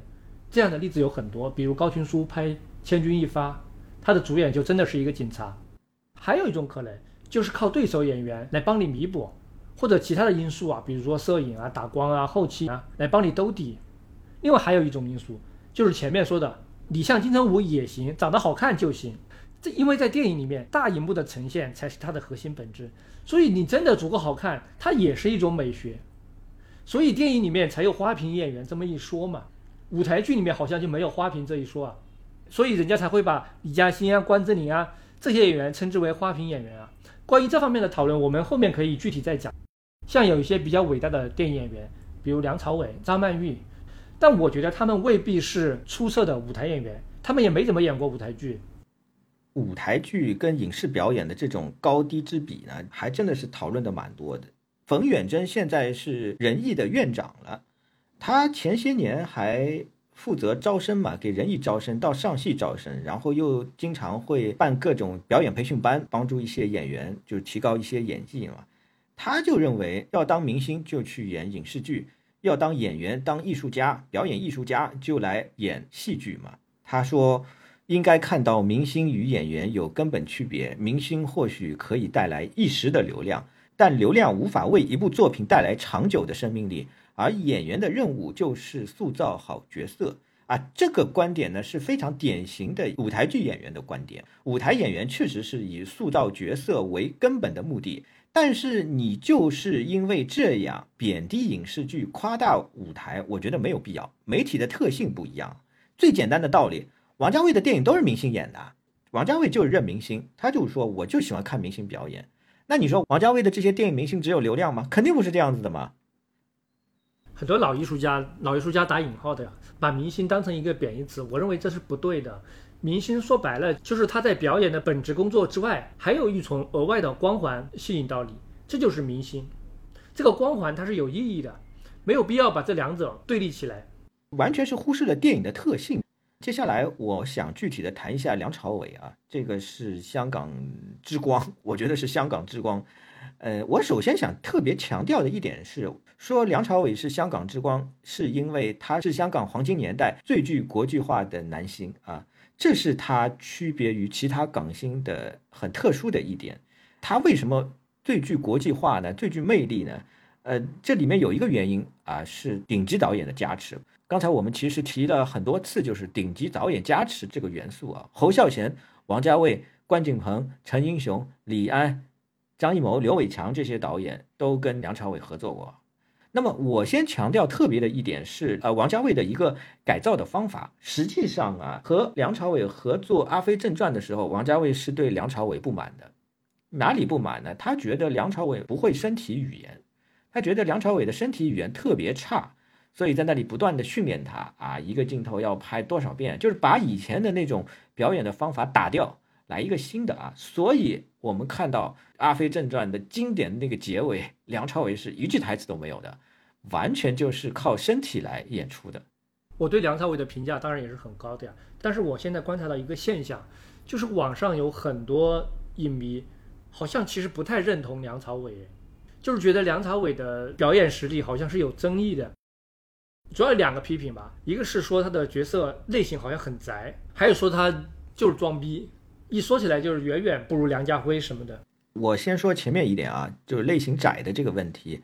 梁朝伟整体上呢，确实他比较擅长驾驭内向型的角色，但是如果我们连续性的看梁朝伟的电影，还是可以细分的。这里面有非常明显的层次上的一个区分。比如说《人民英雄》吧，我们看梁朝伟那个眼神，看那个表情，那个状态是惊恐，是落寞，是犹疑。那么到了《悲情城市》里面呢，他演文清嘛，是书卷气，浓郁的书卷气，是文艺啊，是脆弱，是真挚。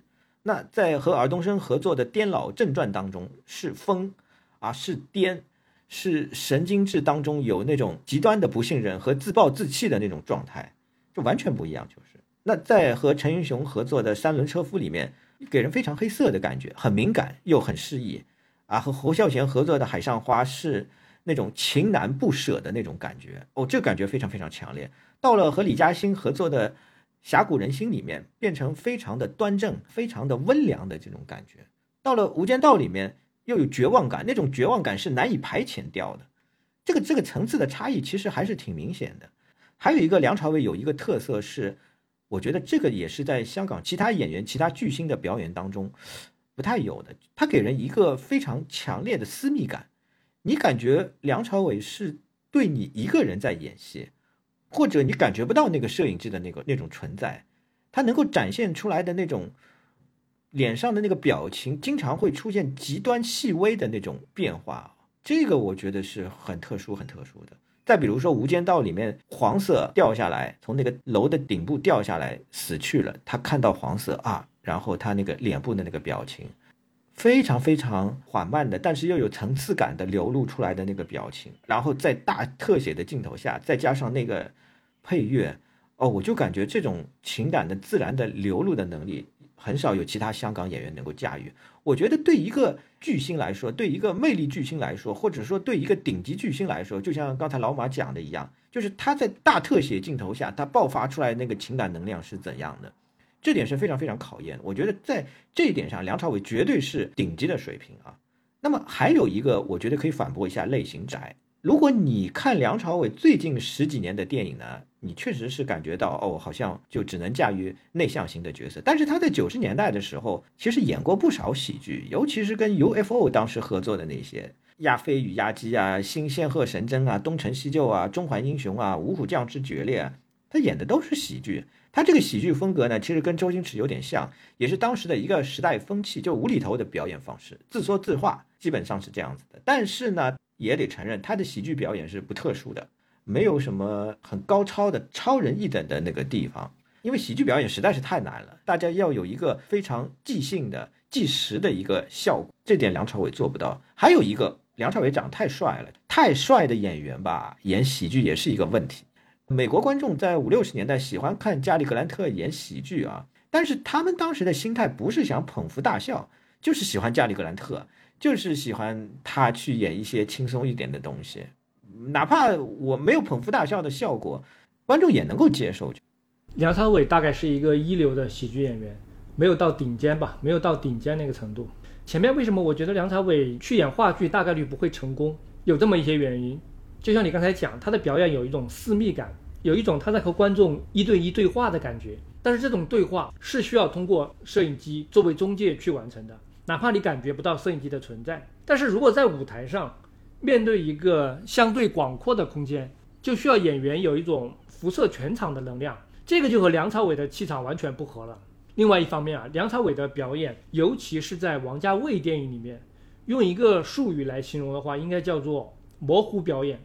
也就是说，他的表演，他的外在的指向是不明朗的、模糊的、暧昧的。模糊表演的这个概念。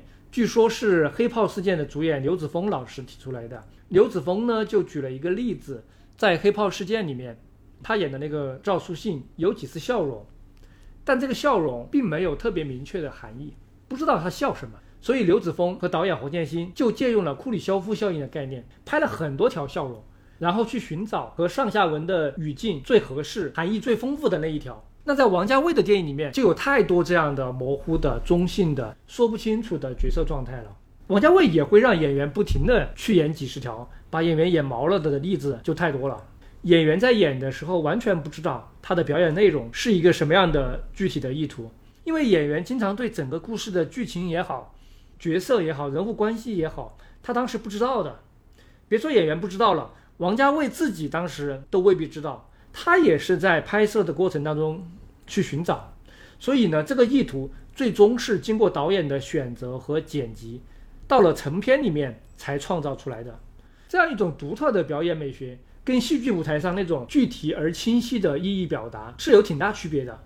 所以梁朝伟的表演是在摄影机的存在下和导演去共同完成的，这就是专属于电影的一种表演。呃，这种现象其实并不罕见。五六十年代，希区柯克很喜欢用詹姆斯·斯图尔特嘛，就是这个原因。他觉得斯图尔特那个脸呢，其实挺暧昧的，啊，脸上有很多表情，挺丰富的。他觉得斯图尔特也没有那种很喜欢展现演技的那那样的一个想法嘛，所以就挺挺适合他的电影嘛。他后来就很讨厌保罗纽曼嘛，因为保罗纽曼就是方法派嘛，演技嘛，哇啪啪啪啪啪一堆演技，他就特别讨厌这种 演法啊。我接下去与梁朝伟对应的是什么呢？肯定就是张曼玉了。那张曼玉呢？我觉得应该这么说，梁朝伟的天分虽然说啊，我刚才说王家卫就是他觉得梁朝伟演戏有问题，身体语言不太行啊，但是这是王家卫一个高要求嘛。但是你从演员成长的过程来说，我觉得梁朝伟的天分要比张曼玉高，或者这么说吧，呃，张曼玉是有一个蜕变的过程，梁朝伟其实还好，他一上来就非常厉害了。他一九八五年和关锦鹏演《地下情》，当时他才出道两三年吧，哇，那个展现出来的那种表演实力，我觉得你不得不认为他是一个天才。但是张曼玉整个八十年代演的电影都一塌糊涂啊，他基本上就是。花瓶可能也谈不上，因为她当时的样子也不是其实那么的呃好看，就是，但就比较可爱吧，应该算比较可爱型。那张曼玉有蜕变过程，蜕变过程还有很多八卦的讲法。我听到最八卦的一个讲法是关锦鹏，他说是当时拍阮玲玉的时候被什么东西撞了一下，撞了一下之后就开窍了。我觉得这也太八卦了。但实际上我们从电影来看呢，关锦鹏和王家卫这两个人对张曼玉的。帮助呢，确实是非常非常的大。就是他基本上在九零年前后的时候是一个剧烈转变期，《旺角卡门》《阿飞正传》《阮玲玉》这个比较重要。那我还是想提一个细节，张淑平就当时拍阮玲玉的时候啊，要求刮眉毛，张曼玉不愿意，刮了长不出来怎么办呀？但是就关锦鹏说。关锦鹏就说：“你再考虑考虑，张淑平这个要求其实是呃挺有创造力的，就是说你再考虑考虑，因为如果你不刮眉毛的话，其实与那个形象是有点差距的，而且你刮了眉毛之后，你的感觉会不一样的。”后来张曼玉就是咬了咬牙齿就刮了，刮了之后真的是完全就不一样了啊。那么你从整体的一个表演的评估来说呢，张曼玉呢是演技的角度来说呢，花八门，什么乱七八糟的角色都可以演，最上层的、中层的、底层的角色都可以演。正剧、喜剧、悲剧都可以演，真的是无所不能啊！另外呢，我还是想讲一下杀手锏，巨星都有杀手锏。我觉得张曼玉的杀手锏是什么呢？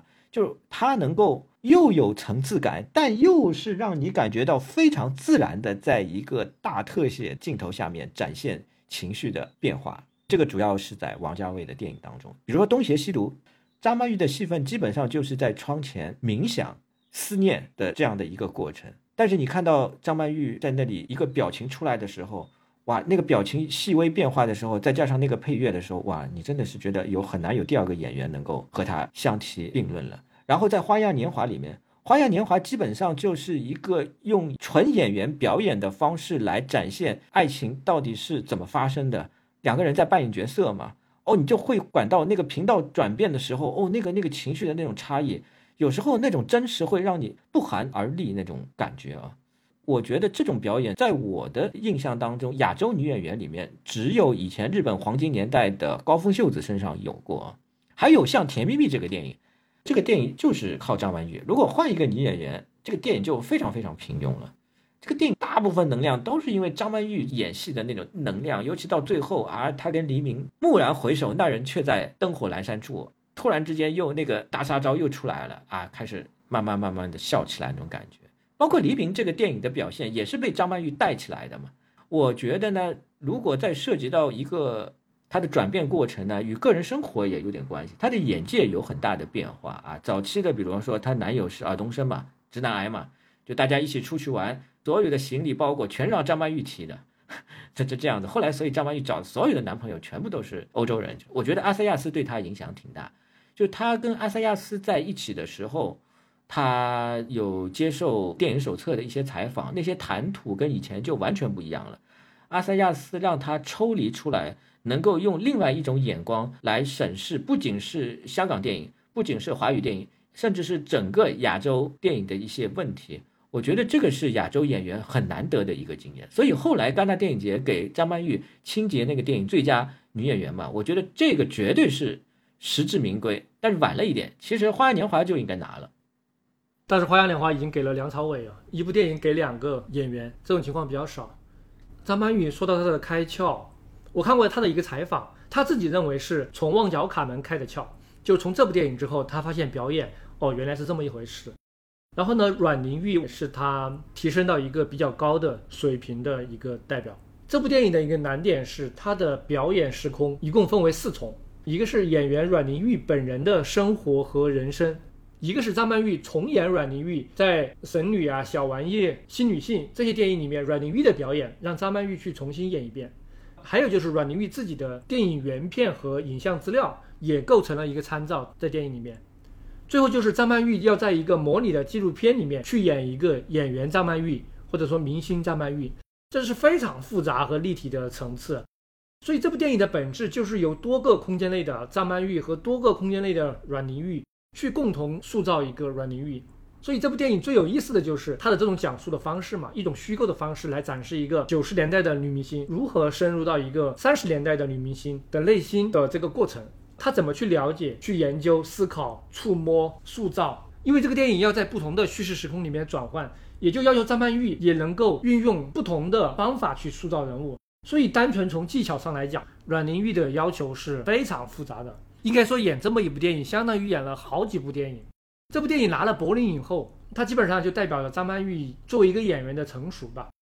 而至于《花样年华》呢，就是另外一个高峰了。我觉得它本质上也是另外一种性质的表演，是要和导演去共同完成的，通过完整的电影手段去形成，不是单纯靠一个演员自己演得好就可以的。这真的是一个天作之合，王家卫、梁朝伟、张曼玉三个人共同完成了这部电影里面的表演。那很多人会讲张曼玉是华语演员里面国际成就最高的、国际声望最高的，也有人提出巩俐是不是一个可以和张曼玉去比较的演员。那我觉得巩俐她首先是导演中心制的产物，她在演员生涯的前面很长一段是在张艺谋的塑造之下演出了一些特定的人物吧。首先来说，巩俐还是没有达到张曼玉那种五花八门、乱七八糟的什么样的角色都能演的那种地步。她还是有一点单一，就是她的爆破点，她最擅长的角色还是那种比较倔强的、反抗的，有这种倔强反抗性格的这样的一种女性，这是巩俐的单一性吧。还有，当然，巩俐，我感觉最近几年来跟以前来说，我感觉她完成角色的能力比以前就是强了很多。她还也会设计角色，最近几年，但差距我觉得还是挺明显的，和那个张曼玉相比。你说的应该就是归来夺冠这些吧？单纯从表演上讲，我觉得他是比之前应该有了一些，就离开张艺谋之后，他对表演这件事应该是有了一些更加完整的理解。对我感觉夺冠，他演的是郎平嘛。以真人嘛，有真人形象的这样的一个传记性的电影嘛，这个难度还是蛮大的。而且他的形象和郎平是有差距的，在这样的情况下，我感觉他能够相当不错的把握到角色的一些特质，而用一些不动声色的方法表演，我觉得出来的效果还是可以的。因为这个角色确实是难度相当相当大。我觉得他最后造成的是一种什么效果？你虽然觉得他在外形上，或者说在气质上不像郎平，但是你觉得，哎，这个人还就是郎平。关于归来，各位听众可以去找一下我们上一期谈张艺谋的节目，阿吴在里面也讲了很多巩俐演归来演得好的评价。那现在讲完了梁朝伟和张曼玉，接下来顺理成章就要谈一下刘嘉玲了。我觉得刘嘉玲是一个香港罕见的气场型的演员，但是她有一个她有一个运气不好的地方，就是在香港这样一个环境里面。大女主电影太少了，一定程度上局限了她的选择和她的成就。她从最早期演的那些电影啊，就像《四千金》《说谎的女人》等等吧，她就开始演那种比较独立自主、敢爱敢恨的女性。但是那批电影，说实话，局限于那个时代本身的水平不是特别高。那用今天的观念来看，当时的所谓的独立自主的女性，很大程度上也是根据她和男性的关系来界定的。你要用今天的女性主义的观点来看，可能也有问题。所以刘嘉玲确实是在香港电影界这么一个以男性为主的世界，她确实是有点被局限了。如果刘嘉玲这个演员出现在欧洲，我觉得她的发挥空间可能会大得多。刘嘉玲一个呢，我觉得她的表情有点僵，她不像那个张曼玉啊，那个表情会很丰富、很有层次的变化。我觉得她表情有点僵，变化不多，总是给人比较那种矜持的那种感觉。还有一个，她就是形象上面，我觉得受限比较大，她好像给人感觉只能够演贵妇或者舞女一类的角色，就没有办法演底层的角色。像张曼玉在《甜蜜蜜》里面，对吧？这样的一种角色，刘嘉玲就比较难以驾驭。她演过大量的风尘女子啊，这些风尘女子的性格通常都是风姿飒爽的、有情有义的。到后期，她就进化到演《无间道二》啊、《狄仁杰》里面的大姐大或者女皇。但是，毕竟香港电影还是男性主导的嘛，她的这种角色定位最多就只能演到那种大配角，就很难有特别多的大女主给她去演。说到这里，我想接着来谈几句萧芳芳。萧芳芳比较厉害的地方是，她跨越了两个时代，可能还不止两个时代，因为她是童星出身嘛。在五六十年代的粤语片时期，她从童星到玉女已经很成功了。后来到美国去留学，我觉得这段经历对她的影响可能比较大，就整个把她改造成了一个新的精神面貌的一个女性，就更加独立自主了，就塑造了林亚珍这样一个我觉得很有时代符号意义的女性形象。后来她还有很大的一部分贡献在幕后，她组建公司啊。搭建全女性的班底拍新浪潮的电影，像许鞍华的第二部电影《撞到正》就是她监制的。这部戏的主创基本上都是女的，所以如果要从那个时代去找一个最具有女性独立意识的电影明星，那我觉得可能就是萧芳芳了。再到九十年代，因为年龄的因素吧，萧芳芳就开始演母亲啊，演中年女性。我们说了，香港电影是一个男性主导的体制，演一个男主角的母亲以及中年女性，一般来说不会是很主要的角色。但是萧芳芳就是这么一个罕见的例外，她在这样的电影里面，她就能够表现出中年女性在这个人生阶段对世界、对人生的思考。在香港电影里面体现出一种中年女性的主体性，这个真的是非常难、非常罕见的。我觉得这是她最特殊的地方。刚才我们讲了一些明星啊，明星是明星，明星志是明星志，有明星不一定有明星志，这是两个概念。明星制的起源要说到好莱坞了，那就是在一九一零年的前后，那个时候的最早的电影明星基本上都是来源于舞台的明星。那是什么把这两者区分开的呢？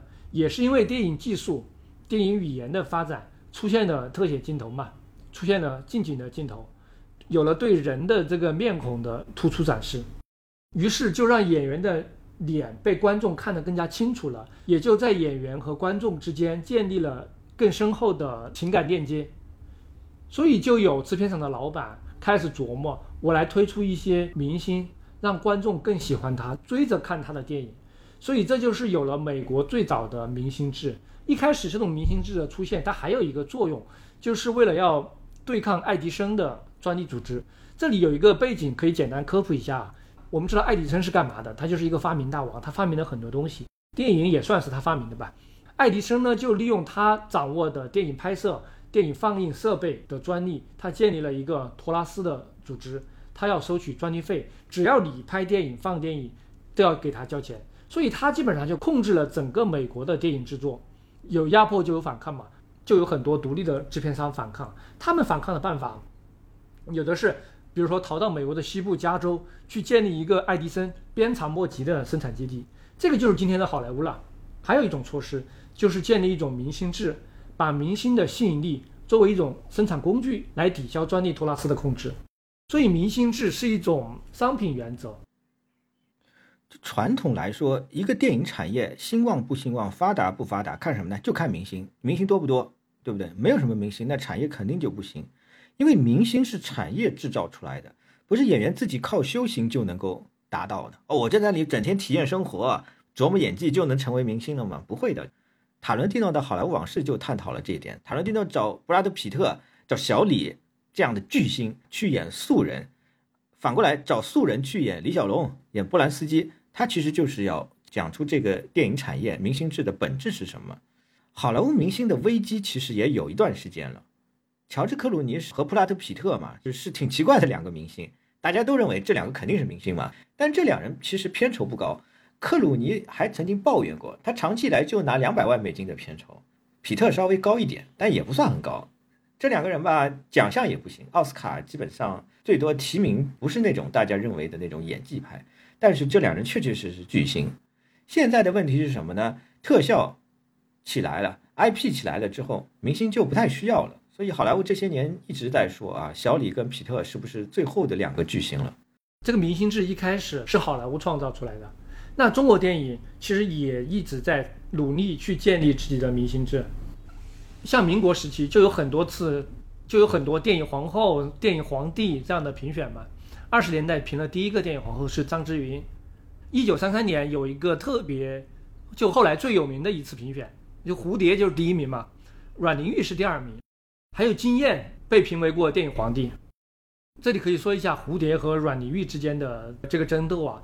从当时来讲，蝴蝶可能更稍稍红一点点，它的大众认可度更高一点。但阮玲玉的表演要更好一点，蝴蝶的明星光环更强一点。阮玲玉当时的表演就非常自然了，就是在三十年代的时候就非常自然了。这个就演员的表演确实是有一些腔调的，而阮玲玉就是自然化的表演。到了四九年之后，中国电影那进入新的时代了嘛，那就完全不提倡明星这个东西了。社会主义时期的电影它本来就是要削弱明星的。前面也提到了，六十年代的时候有一个非常有名的所谓的二十二大明星，这个是怎么来的呢？他首先这个事儿是周恩来交代的，说中国要有自己的电影明星，然后他交代夏衍去办的这个事儿。这个二十二大明星怎么评出来的？至今有各种说法，大概率是由每个制片厂向上申报，报自己厂里面的明星的名单，然后可能由文化部或者某个机构来圈定了一个名单。最后交给周恩来批准，所以每个明星其实到最后才知道自己原来已经入围了这样一个名单。这个二十二大明星的名单从一九六二年开始就印了大海报，悬挂在各个电影院，观众非常热爱。当时的综艺公司还印了很多二十二大明星的照片发行全国。但是这个事儿吧，就持续了大概两年的时间。到了一九六四年，在江青等人的反对之下，这些照片就从电影院撤掉了。从此，中国电影。就再也不强调明星了，在很长一段时间内，江青和罗纳德·里根一样，在影视界呢是属于三流的演员，生活当中算几流呢？不好说，所以他肯定会反对这种活动。电影界在文革的时候成为了重灾区啊，演员都被整得没样了，上官云珠啊这种死的都非常惨，和江青是演员出身有非常大的关系。你前面说这二十二大明星像是评选劳模一样啊。这二十二大明星大部分都是正派演员，但是有一个例外，就是陈强。当然，陈强也不是直演反派，他还是演了不少工农兵的。但是他最有名的形象确实是反派嘛。这二十二大明星在当时的出台，就是一种政治意志的产物，它是一个特例。他出台的这个背景，第一个原因是刚才讲了，是为了抵消苏联明星的影响力，另外也是在帮助。一种国家意识形态的建构吧，所以如果说他们是明星的话，那也和资本主义社会的明星完全不同。资本主义社会的明星强调的是你要高高在上，那社会主义的明星呢，那都是文艺工作者，都是劳动模范。所以虽然说有明星，但是中国那个时候的电影不可能有明星制，明星和观众之间也是一种平等的关系，大家都是普通的无产阶级劳动者嘛。所以又过了好几十年。到了八十年代，越来越多的明星出现了，像那个大众电影的封面也成为很多人收藏的对象。但是中国就没有一个真正的明星制。业内的一些人呢，也意识到了这样一个问题，觉得没有明星制搞电影产业其实是不太可能的。到了一九九三年，整个电影行业处在一种比较大的危机之下，业内就有人来召集搞了一次特别正式的明星评选。这个评选我可以介绍一下，它是由电影艺术杂志发起的，找的评委呢都是黄建中、谢飞、林子峰、于洋这些大佬。为什么当时要来搞这个明星投票？宏观上就是为了配合九十年代初期全国刚刚开始展开的电影体制改革；从更大的层面来说，也是为了呼应小平南巡之后社会主义市场经济体制的改革。那当时的电影业的确有了一些改革的迹象啊，出现了独立的制片人，出现了摄制组的经济承包，出现了海外合作制片等等新的经营方式。但是呢，总体上还是困难挺多的，因为体制的改革四面楚歌，电影产量不足啊，国产片没有人看啊。这个问题我们在我们这个播客的第一期也谈到过，大家可以去回顾一下。所以当时很多人就提出，我们要建立一个明星制，通过提升明星的光环，去营造明星的魅力，最后去转化为电影这个商品的号召力。所以这一年的金鸡百花电影节就公布了这个评选的名单，选出来十大明星是，我把这个名单念一下，有申军毅、吕丽萍、巩俐。李玲、刘晓庆、李雪健、张丰毅、陈道明、姜文、葛优，其实这十个主要都是电视剧明星啊，只有巩俐、刘晓庆、张丰毅、姜文算是电影明星。李雪健当时主要是《渴望》和《焦裕禄》，葛优那个时候还没有演冯小刚的喜剧电影，《活着》也还没有演呢，主要是《围城》和《编辑部的故事》两个电视剧火遍全国。姜文呢？那一年有一个超级大爆款《北京人在纽约》，其实也是电视剧。姜文演这个主要是因为编辑部的故事，他以前是根本就看不上电视剧的。但是这个编辑部的故事啊，他说看的那个烧饭都烧糊掉了，就是太好看了，实在是太好看了。他觉得这帮电视人可以啊，他觉得这个郑晓荣他们、王朔他们、冯小刚他们是可以的，所以他就去演这个《北京人在纽约》。这里面有一个趣闻，我们第二期说第五代的张艺谋、陈凯歌对着干，啊，老是抢拍同一个题材。但是在九十年代的时候，演员界也出现了这种情况，就是姜文和陈道明对着干，抢大陆一哥。啊，最早的时候电视剧《末代皇帝》，溥仪本来是姜文演的，后来片方觉得姜文长得就不太行嘛，就是就换陈道明了。后来姜文在《末代皇后》里面啊演了一把溥仪。后来九十年代《北京人在纽约》。本来那个电视剧里面大卫那个角色，他不是老外，是一个中国人，是陈道明演的。姜文就觉得不对劲，还不如干脆让一个老外去演，角色也换成老外了。就这件事情呢，其实是让陈道明就非常不开心了，他就拉着葛优去拍了一个《上海人在东京》，当时葛优就不愿意演，咱们两个北京人去演《上海人在东京》，不是搞笑嘛，对不对？最后出来的效果确实也不太好。陈道明不是北京人。呃，陈道明算天津人，天津人，但是呢，他长期待在北京的，算半个北京人吧，反正北方人吧。康熙王朝呢，本来是姜文演康熙的，但是姜文不愿意演，拒绝了。陈道明备胎上了，这英雄张艺谋的英雄也是这样子的。本来原定的是姜文演秦王的，后来姜文不演了。姜文为什么不演了？这件事情是一个行业的八卦，反正公开的报道里面没有。但是姜文就是不演了，陈道明替补上了。那么一直到建国大业，两个人算是一起出现在同一个场景当中，演了一场对手戏，算是相逢一笑泯恩仇了。上面这十个人里面，还有个别可能今天的观众已经不太认识了，像李玲，她主要是《上海一家人》《宋庆龄和她的姐妹们》这两个电视剧吧，还有申军义，年轻观众可能也不太熟悉，他演过《便衣警察》，演演过《乌龙山剿匪记》。因为他有一张国字脸嘛，传统的男性审美是那个时候的美男子的那种审美。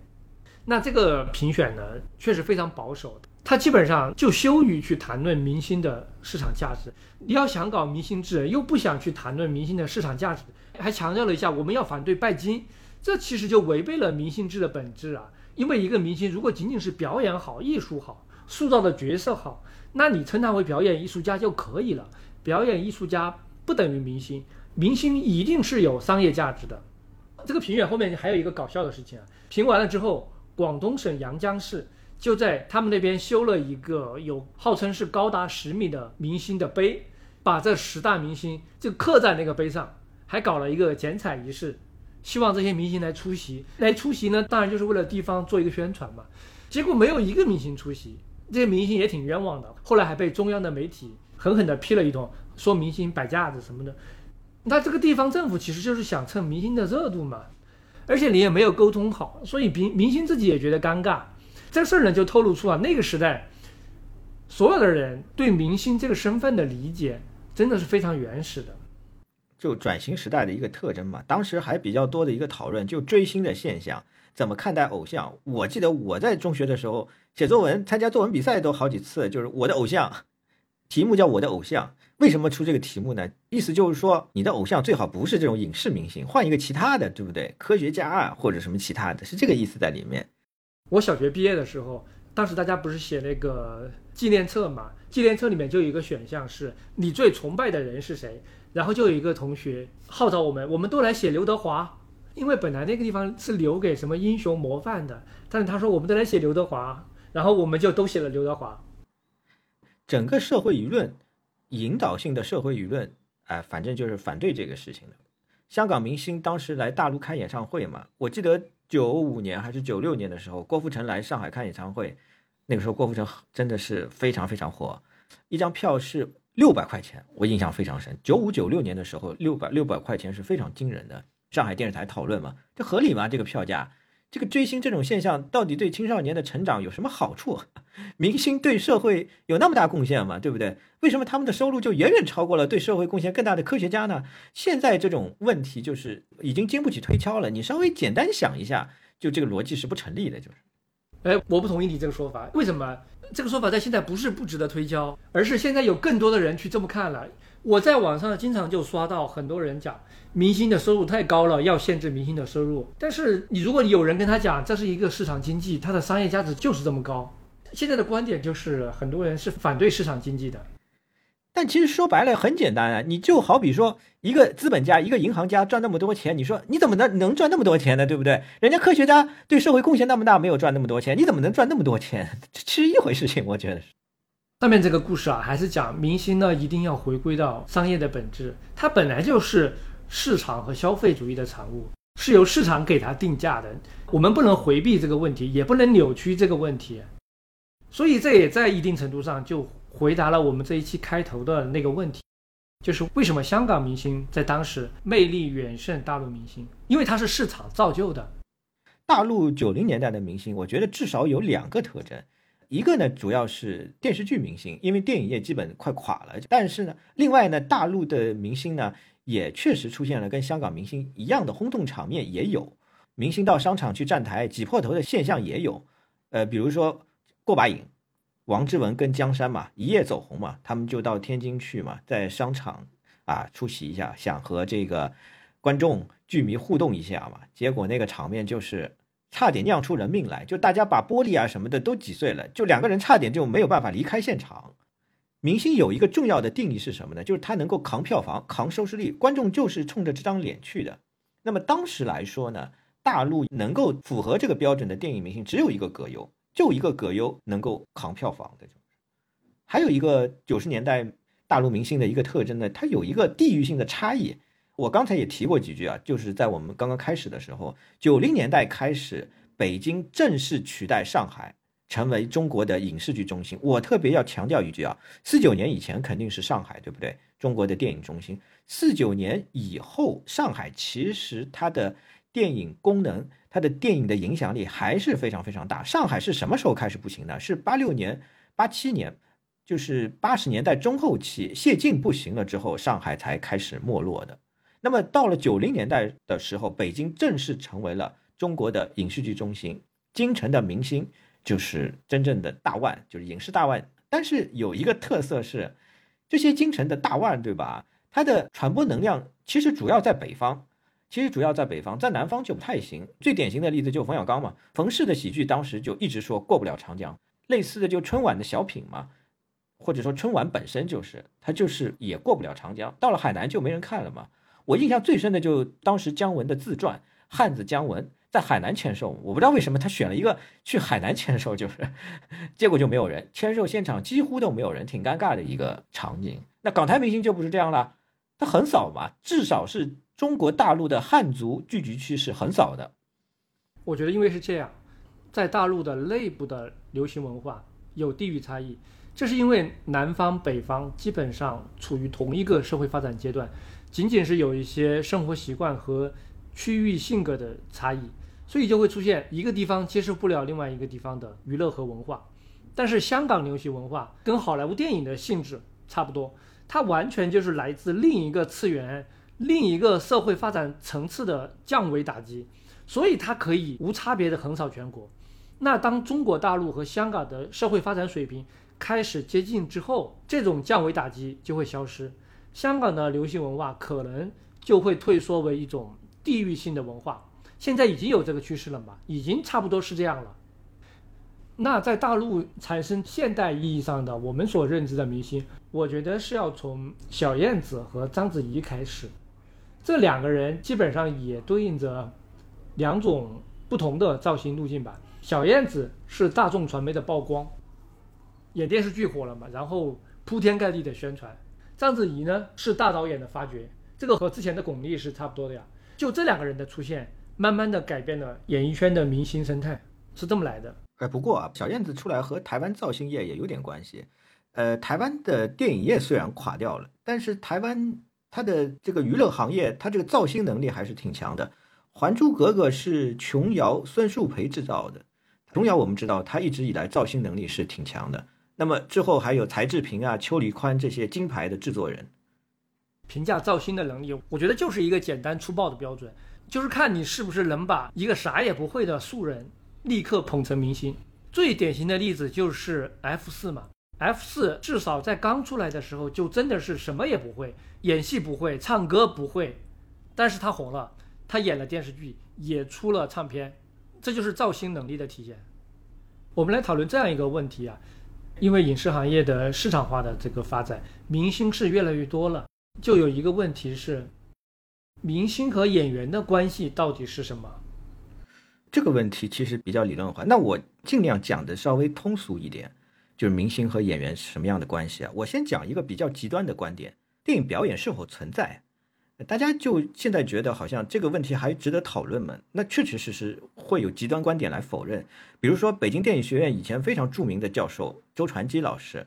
周传基老师就不认为电影表演存在，他认为北京电影学院设置电影表演系就是一个笑话。他认为北京电影学院有表演系却没有剪辑专业，这太可笑了。人家说这个演员说话的声音说的比较轻了，那么人家听不见怎么办？那你训练一下嘛，你声音响一点嘛。周传基说为什么要这么干？你话筒离近一点不就可以了吗？他是这个思路。法国著名的导演罗伯特布列松也是这个思路。布列松就不认为电影是靠演员演出来的。他认为电影是靠视听效果打造的，他觉得驴动物都可以演戏，何况演员呢？这个他认为戏剧和电影结合就是大家一起死，两个都完蛋，这是布列松的一个观点啊。那么还有一个非常生动的一个例子，就是我们现在认为啊，刚才讲过的千人千面的演技之神梁家辉啊，梁家辉当年出演这个垂帘听政是一个很好的例子。当时他是认识了李汉祥的女儿。对，跟李汉祥的女儿谈朋友吧，反正就跟李汉祥搭上了。然后李汉祥要到大陆来拍《火烧圆明园》，他就把梁家辉给带上了。梁家辉以为李汉祥是让他当一个助理什么的，类似这样的，万万没有想到让他演咸丰皇帝。哦，就梁家辉觉得这怎么行啊？我操，这完全没法演嘛！就李汉祥跟他说：“你不用担心，绝对不用担心，就是说我选你，就是是肯定是觉得你可以演的。首先是台词不行，国语不会啊，完全不会啊，听不懂啊。”也不会讲啊，刘晓庆对戏，刘晓庆火很大，完全没有办法对戏。到后来，李汉祥跟他说：“这样子吧，你也不要背台词了，这个实在太困难。你也不要用粤语表演，数数，一二三四五六，一二三四五六。但是你数的时候呢，要有表情，就这样子。这是第一个。第二个呢，你听我指挥，你说完这句话，头往右拐；说完那句话，头转过来，就这样子。”你完全按照我的指挥来就可以了。整部电影就是这么拍下来的。他最后还拿了一个香港电影金像奖的影帝。所以这个例子就是说什么呢？似乎啊，白痴也能够演电影。当时的梁家辉还不是后来的梁家辉，他就是一张白纸。其实梁家辉不是真正的素人，他也是无线训练班出来的。他演过周润发的小弟，他跟刘德华一起演周润发的小弟，就一开始比较嫩嘛。这个我刚才说的这个极端观点呢，是证明了电影影像的独特性，这个出发点没有错，但是呢，就是比较极端了。电影其实还是各有各的拍法嘛，就伯格曼的电影素人就很难演嘛。但是我这里想特别引入一个美国分析主义哲学家斯坦利·卡维尔的一个观点，我觉得他这个观点非常有借鉴性，就是他认为啊，舞台演出和电影演出有一个本质的区别，舞台演员是为角色服务的，电影演员是反过来的，是角色上身。也就是说，一个的终端是角色，一个的终端是自己。莎士比亚的剧本，演员不论演得好演得坏，到最后都不会影响这个剧作本身的质量。大家看完莎士比亚的剧本就知道了，牛。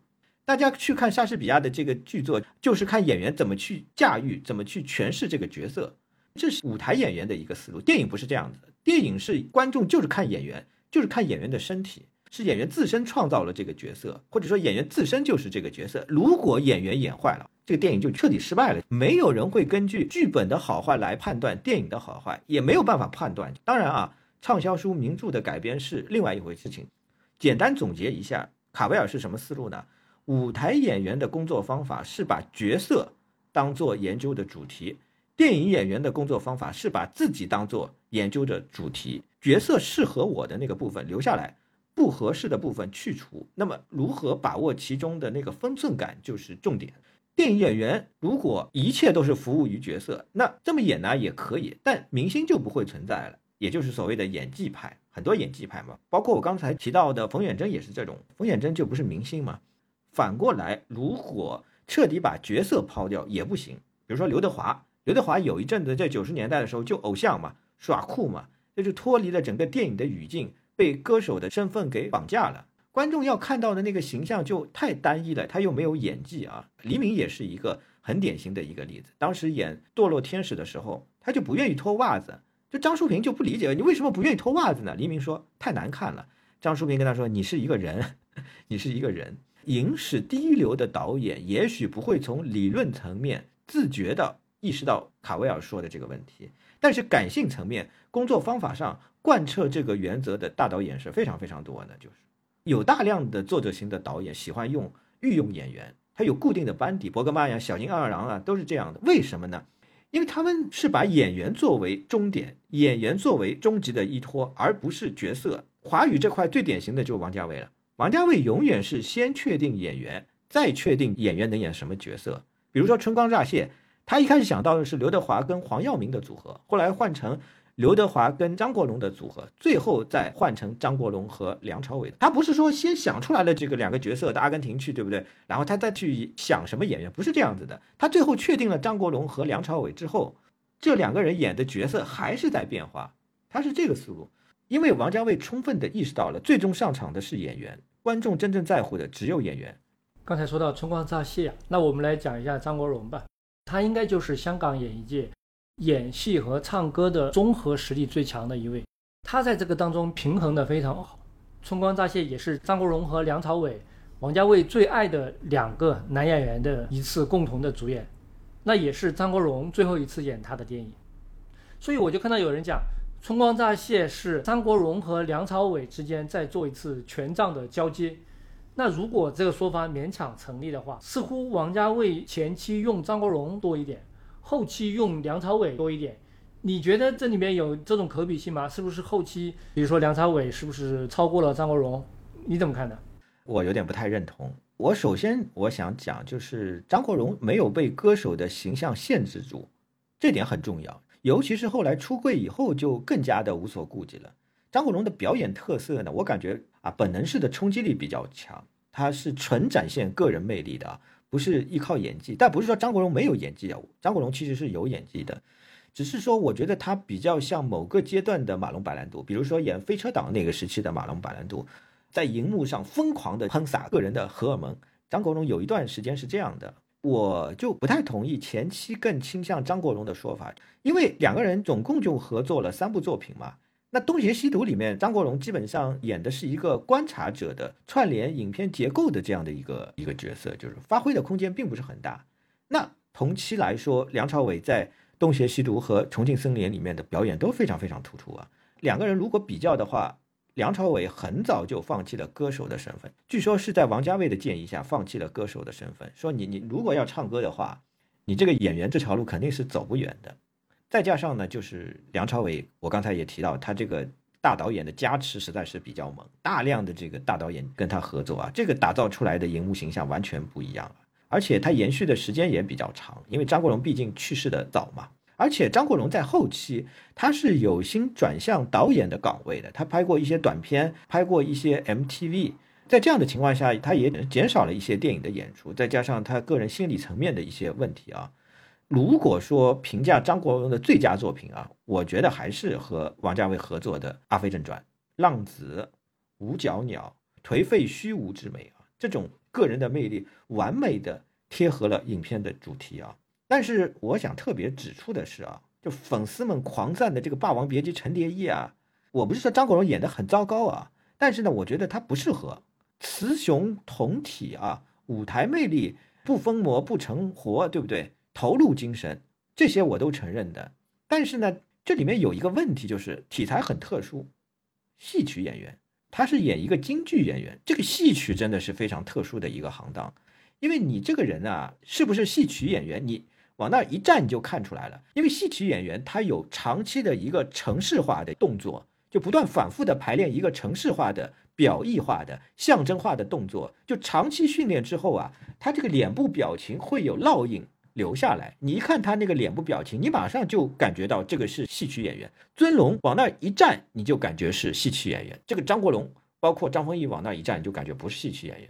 这个你没有办法通过短时间的训练达到的。他那个身段。他可以学，但是他这个表情，他那个姿态，我觉得还是挺困难的。那么张国荣确实有点遗憾，因为现在是一个身份政治啊、性别政治的年代，我觉得以他的一个身份背景的话，在现在倒是发挥空间还蛮大的。张国荣的歌手身份和演员身份，其实在起步阶段是同步的。他参加歌唱比赛出唱片嘛，同时就在电视台演电视剧，然后到出演香港新浪潮导演的一批电影。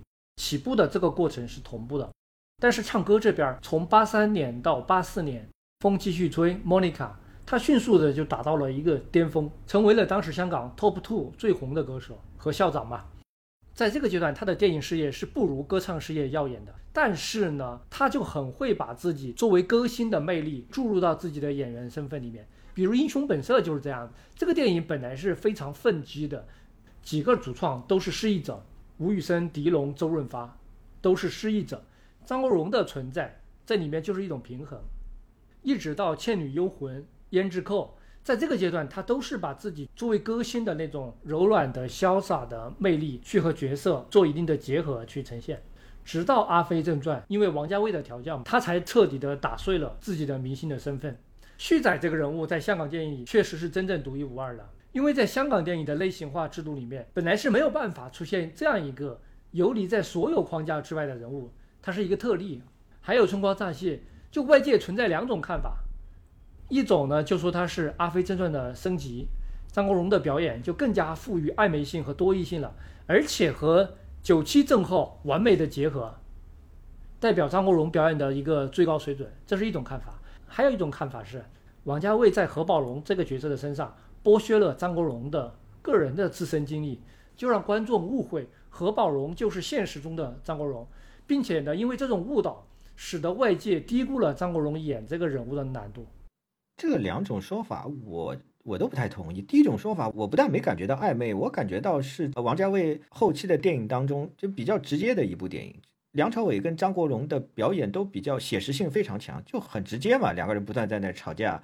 分手和好嘛，就很直接，没有什么特别的暧昧性的东西，没有什么，就是说他好像角色内心隐藏了很多，起码张国荣这个角色是这样的，没有隐藏了很多。我感觉说他暧昧性、多异性有点过度解读了。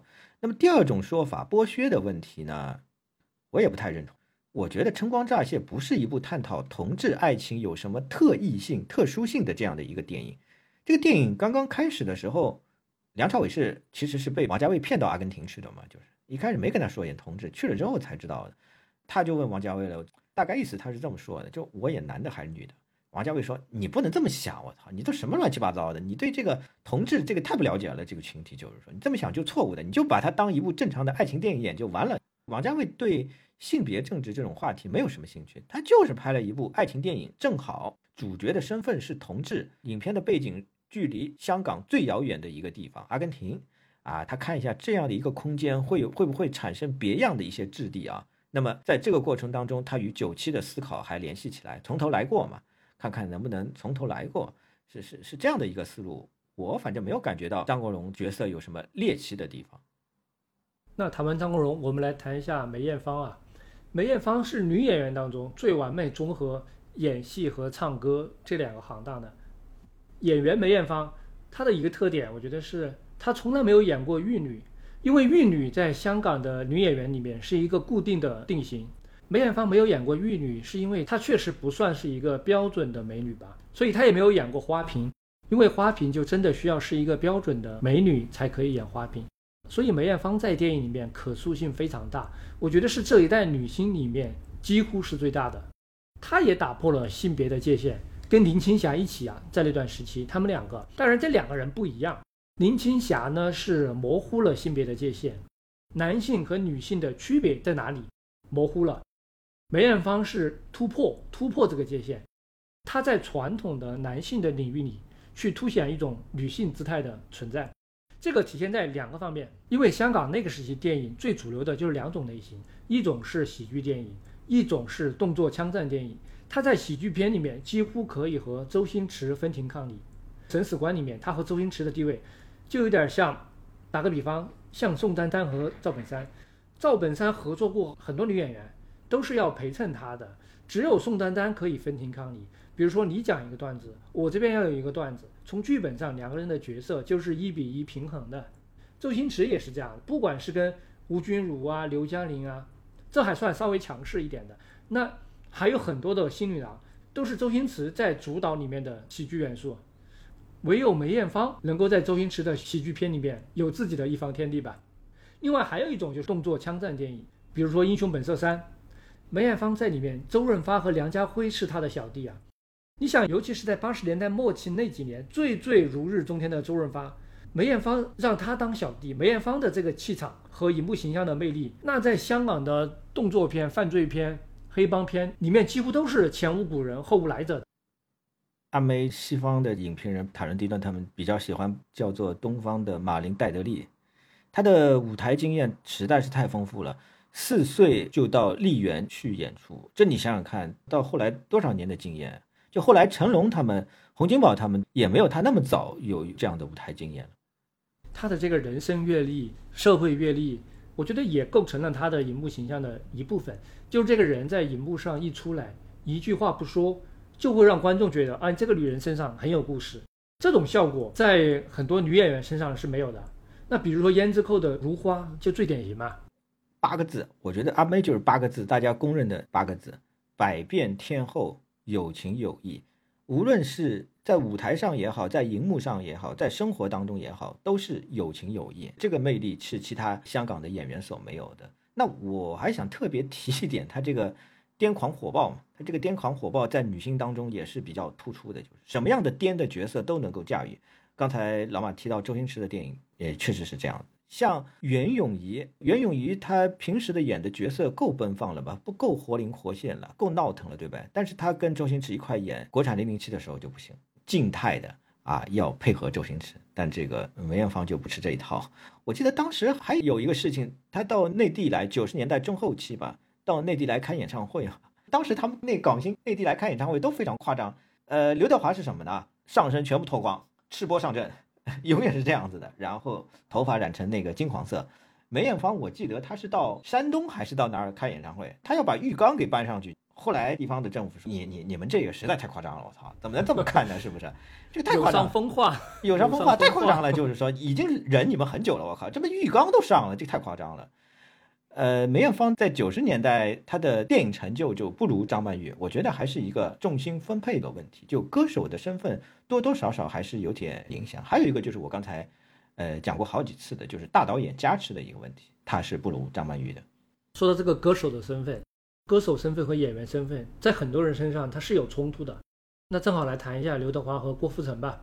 呃，刘德华早年虽然是电视台出身的演员啊，但是他到后面一段时间。他的身份大概是以歌手为主的，因为他在歌手这个身份上非常的成功，所以很多人说刘德华早年是一个偶像，慢慢才磨练出演技这样一个说法。刘德华当时歌手身份非常非常看重啊，他当时九十年代初的时候有一个目标，你知道是什么吗？他就是卖票开演唱会卖票要打败谭咏麟，啊，他觉得这个这个就是一个最大成功。当时上海。有一个音乐节目《上路音乐万花筒》啊，疯了一样，每天都报道这个事情啊，这个演唱会卖多少票了什么的，搞得好像在上海开一样。有，就是刘德华在九十年代的时候，他这个偶像的包袱非常非常重，然后角色呢比较单一化，演来演去就都是那个倒闭街头被被街头砍死的那种小混混嘛，都是天落有情华地的各种变奏嘛。而且九十年代中期的时候，刘德华自己开天幕公司嘛，哇，这个赔钱赔的实在是太厉害了，然后他就疯狂接片。要还债，就导致演了很多这种乱七八糟的这种电影啊。另外比较有意思的是，他当时很喜欢搞 CP，关之琳、张曼玉、梅艳芳、吴倩莲，到后来的郑秀文都跟他搞过 CP 这种荧幕的组合，好像看上去还挺登对的。转折点是《无间道》，《无间道》那部电影你看到他真的是脱胎换骨了，而且这部电影就是刘德华自己操作出来的，就整个剧本然后变成一个电影，整个整个幕后的过程都是刘德华操作的，他就觉得这个剧本肯定是可以的。还有就是杜琪峰。啊，他跟杜琪峰合作了很多，杜琪峰呢对他很不满意。你为什么走路一定要这么走？你就不能换个姿态吗？就是说，刘德华就是被杜琪峰狂骂嘛，因为杜琪峰不骂三字经是没有办法讲话的。那在这个过程当中，有一个调和，有一个磨合，我觉得对他呃正向的作用也还是挺大的啊。那我觉得，即便到今天来说，这个刘德华还是有这个偶像的包袱，还是要维持某种的形象。他自己也说的嘛，色戒他是不会演的，断背山这种。他也不会演，因为他有歌手的形象，他怎么去开演唱会啊？他怎么去面对他的歌迷啊？另外一方面，我觉得他的魅力，他的荧幕魅力肯定是有的，但是他的荧幕魅力跟他的歌手的形象、演唱会舞台的那个形象呢，结合的比较紧。但是他在舞台上的形象呢，又比较单一。他不像梅艳芳、张国荣在舞台上的形象是很丰富的，就是就比较单一，一个字嘛，正嘛。这个就感觉到他的魅力也比较单一化，尤其到。今天就是说，我觉得之前还稍微好一点，我就这两年感觉到刘德华就越来越正，越来越正之后，你就感觉到有点乏味。你就看一个人很正的一个人，对吧？你就感觉不太真实，就是有一点乏味。郭富城呢是被动的改造，因为唱片业不行了。郭富城在九十年代的时候是演过不少电影的，我记得有一部电影他跟张曼玉一块演的，好像还是年度最低票房，好像叫《赤脚小子》，好像是年度最低票房，反正排在很后面的。但是他为什么这样子呢？就是歌手形象嘛，他一定要那个发型，他一定要保持那个蘑菇头的那个发型，就三七开的那种，当时九十年代最流行的这种这种发型。那你怎么演电影啊？那到后来就唱片业垮掉了，唱片业垮掉了之后，他就决心哦，从这个时候开始我要当演员了。那么陈木胜的三岔口摆在这里的，张淑平这个时候张淑平又出现了，张淑平这是蛮神奇的。张淑平就是说我给你做一个胡须造型，哎，做完之后。哇，郭富城就感觉哇，就是我刚才斯坦利卡维尔讲的角色上升了，就是胡须造型做完之后角色就上升了，就这么一种感觉，连拿两次金马奖，我彻底就变过来了。郭富城的胡须造型在《踏雪寻梅》里面也很出色呀，对，也很出色。哎，接下来黎明，让我想想看，我要讲什么黎明这个例子？黎明，黎明，黎明不讲了，黎明不讲了，我忘了我操讲黎明什么？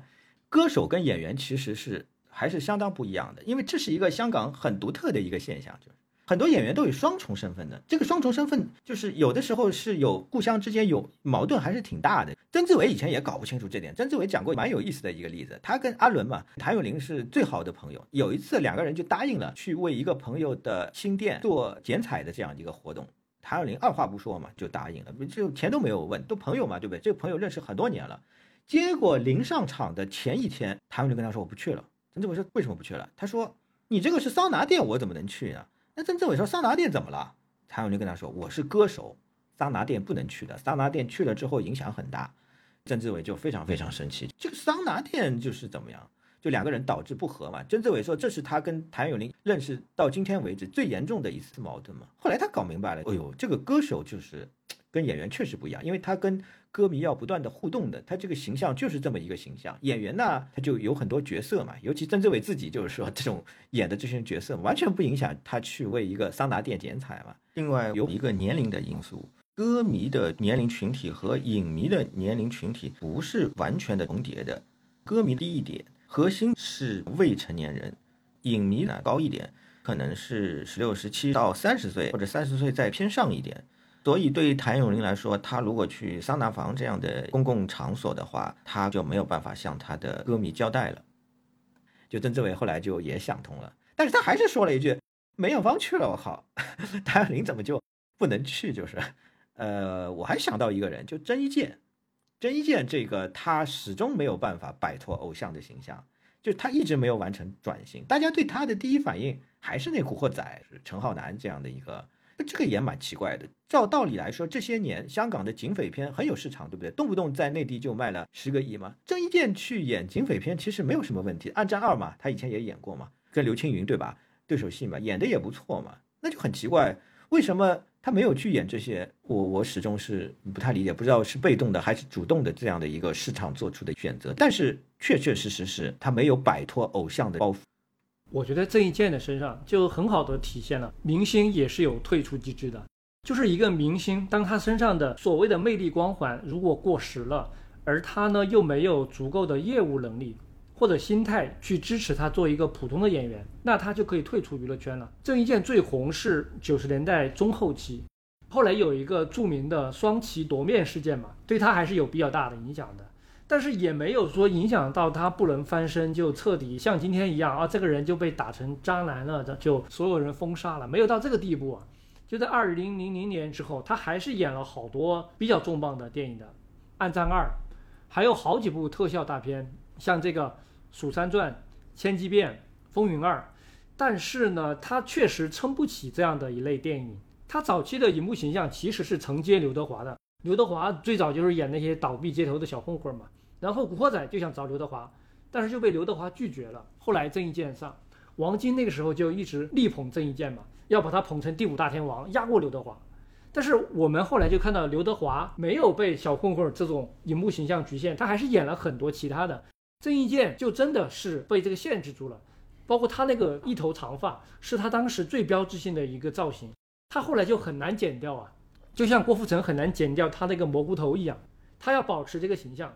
我想起就是他当年最红的时候，就我有个表弟啊，就特别喜欢模仿郑伊健的那个范儿。当时他们还有一句口头禅是：“你以为你长得像郑伊健，想泡谁就泡谁。”这句话体现了一个什么意思呢？我觉得九十年代后期，很多人对男性审美的一种变化。在以前，大家提到帅哥，可能就是金城武、林志颖或者黎明这种，要英俊或者乖巧嘛。但是郑伊健一下子出来了，完全就颠覆了前面讲的这种英俊乖巧的审美，要痞帅、浪子这样一种形象。我觉得主要是《古惑仔》这个电影的影响力太大了。就是他这样出来，对吧？当时因为九十年代大陆的社会有一点特殊，就当时其实治安不太好，所以年轻人看到这样一种犯罪片出来的时候，他会非常非常的激情澎湃，有一种模仿的冲动，就造成了郑伊健这样形象在大陆的火爆。但是对这种形象的审美的持续的时间不是太长，可能几年之后慢慢的就淡下去了。而郑伊健呢，自己也没有去努力的突破这种设定，其实也有吧，但是不是太成功。因为大家都说郑伊健事业心不强，天天在家打游戏。梁咏琪就说：“你怎么不出去工作呀？天天在家打游戏。”所以后来就分手了嘛。不知道有没有这个原因啊？所以后来郑伊健就找了一个也很爱打游戏的蒙嘉慧，两个人一起宅在家里面打游戏，那也挺好的。当明星没有打游戏快乐，这是他的选择。下面我们来讨论一下功夫明星吧。在香港电影里面，广义的动作电影，包括武侠、功夫、时装动作，甚至枪战。和很多犯罪的类型，都算是某种意义上的动作电影，占到了港片出产量的很大的一部分。所以香港电影拥有非常大的一批动作从业者，动作电影这一部分就好像和非动作的电影之间有比较大的鸿沟。所以我想来讨论这么一个问题，就是包括动作表演在内的这么一种身体表演，它是不是也是一种表演？那武术指导负责武戏的分工体系。是否导致了武戏和文戏的分裂呢？也就是说，武戏是否能够承载剧情和人物的发展呢？以及还有一个问题就是，功夫演员是否被不公平的对待？就大家认为他们没有演技，这种情况是不是存在？因为香港功夫片它是有武指这个岗位的，所以动作场面跟文戏是分开拍的，这就很多动作演员确实不会演文戏。你比如说李连杰，他的表情真的比较单一。比较僵硬，那到后来也变成了一个风格。我觉得这个过程当中，武戏要有文戏的那种意思，武戏承载了文戏。只有到了《卧虎藏龙》，我感觉是体现的比较明显的。纯动作的表演，动作演员这样构成的这样的一种形态构成的身体表演，当然也算是一种表演了。默片时代就是这样的，波斯特基顿嘛，是很典型的啊，属于这样的一种表演的形态。许冠文的喜剧就是非常典型的肢体喜剧，他一看就是。借鉴了大量的默片时代的好莱坞的那些动作桥段嘛。我这里想特别提一句李小龙，李小龙大家都认为是一代宗师，武术的实战能力爆强。但是我觉得他作为巨星，对吧？不是光有这个，其实李小龙有非常好的舞蹈和戏曲的底子。这就使得他的动作实战观赏度是很好，另外有姿态的这种美感。成龙就更加多了，成龙是他的元素有许冠文的喜剧，李小龙、基顿、弗雷德·阿斯泰尔，这是好莱坞一个歌舞片的大师，还有中国的戏曲，这几样东西结合在一起，不断的打磨、打磨、打磨，才出来的成龙啊。还有一个特色是成龙的外形其实非常非常有亲和力，就你看到那张脸就非常非常的舒服。他确实也很懂这些荧幕魅力，比如他那个发型，就是几十年来一定要有这个发型。这个发型，你看上去好像不是那么重要，但实际上在荧幕上是体现的挺明显的，就是那种飘逸的那种效果。这个对于一个动作演员来说是挺重要的。还有，就成龙真的很懂电影。外界老是说，哎呀，成龙打架不行，打架不行，没有什么真功夫什么的，或者他自己不断的强调。啊，自己没有替身啊，都是靠搏战拍出这些一流的这些动作电影，对吧？但是都忽视了他这个其实是很懂影像的。我觉得他剪辑点就很会找，很多场面，对不对？如果你换一个导演去拍的话，可能一镜到底，哎，一镜到底很威啊，对不对？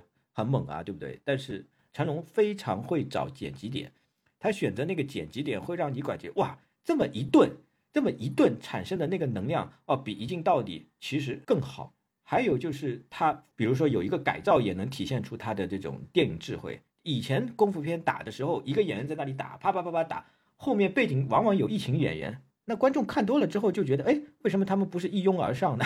对不对？他们为什么等着呢？对不对？成龙就把这个改造掉了，背景没有演员，其他的这些。这个主角的这个对手啊，从画面的四面八方突然之间冒出来，突然之间冒出来，哦，这样造成的一种打斗的那种真实的空间效果是非常非常强的。那么洪金宝呢，我感觉是他们这这一批动作演员当中呢，综合实力最强的一位，而且很有作者性的一位，编导演三为一体。说他作者性强，因为他的一个主题就是一般人的，他特特别喜欢拍。一帮子人的这种集体性的这种作业，他特别喜欢拍这个群戏啊，这个是他童年在戏班子的一个投射。那我想特别提的一点是，刚才说文戏武戏的这一点，洪金宝我觉得是动作演员里面、动作巨星里面文戏把握最好的一个男演员，他对喜剧的把握能力很强的，而且他这种把握不是说简单的搞笑。他经常会在一个悲剧性的场面当中，大家就觉得哎呀很惨了，这这这怎么？哎，他会突然之间插入一场喜剧戏来调节一下气氛，观众又觉得哎很合适、很真实，这个就很不容易。另外，他在展示一个角色内心的情绪的变化的这个能力还是非常强的。就那张脸，你就感觉到他里面有内心的一个周折。比如说他当时演的九零年代的有一些，记得有一个八两金吧。比如说《八两金》这个电影，他跟张艾嘉一块演的嘛，就比较典型。这一点成龙是完全不行的。成龙我感觉他的表情就比较单一化了。你一看成龙演文戏就，哎，真的真的不太行，太单一了。成龙的演戏我感觉是完全被早年戏曲学校的那些脸谱化的表演给框住了，始终没有跳出来。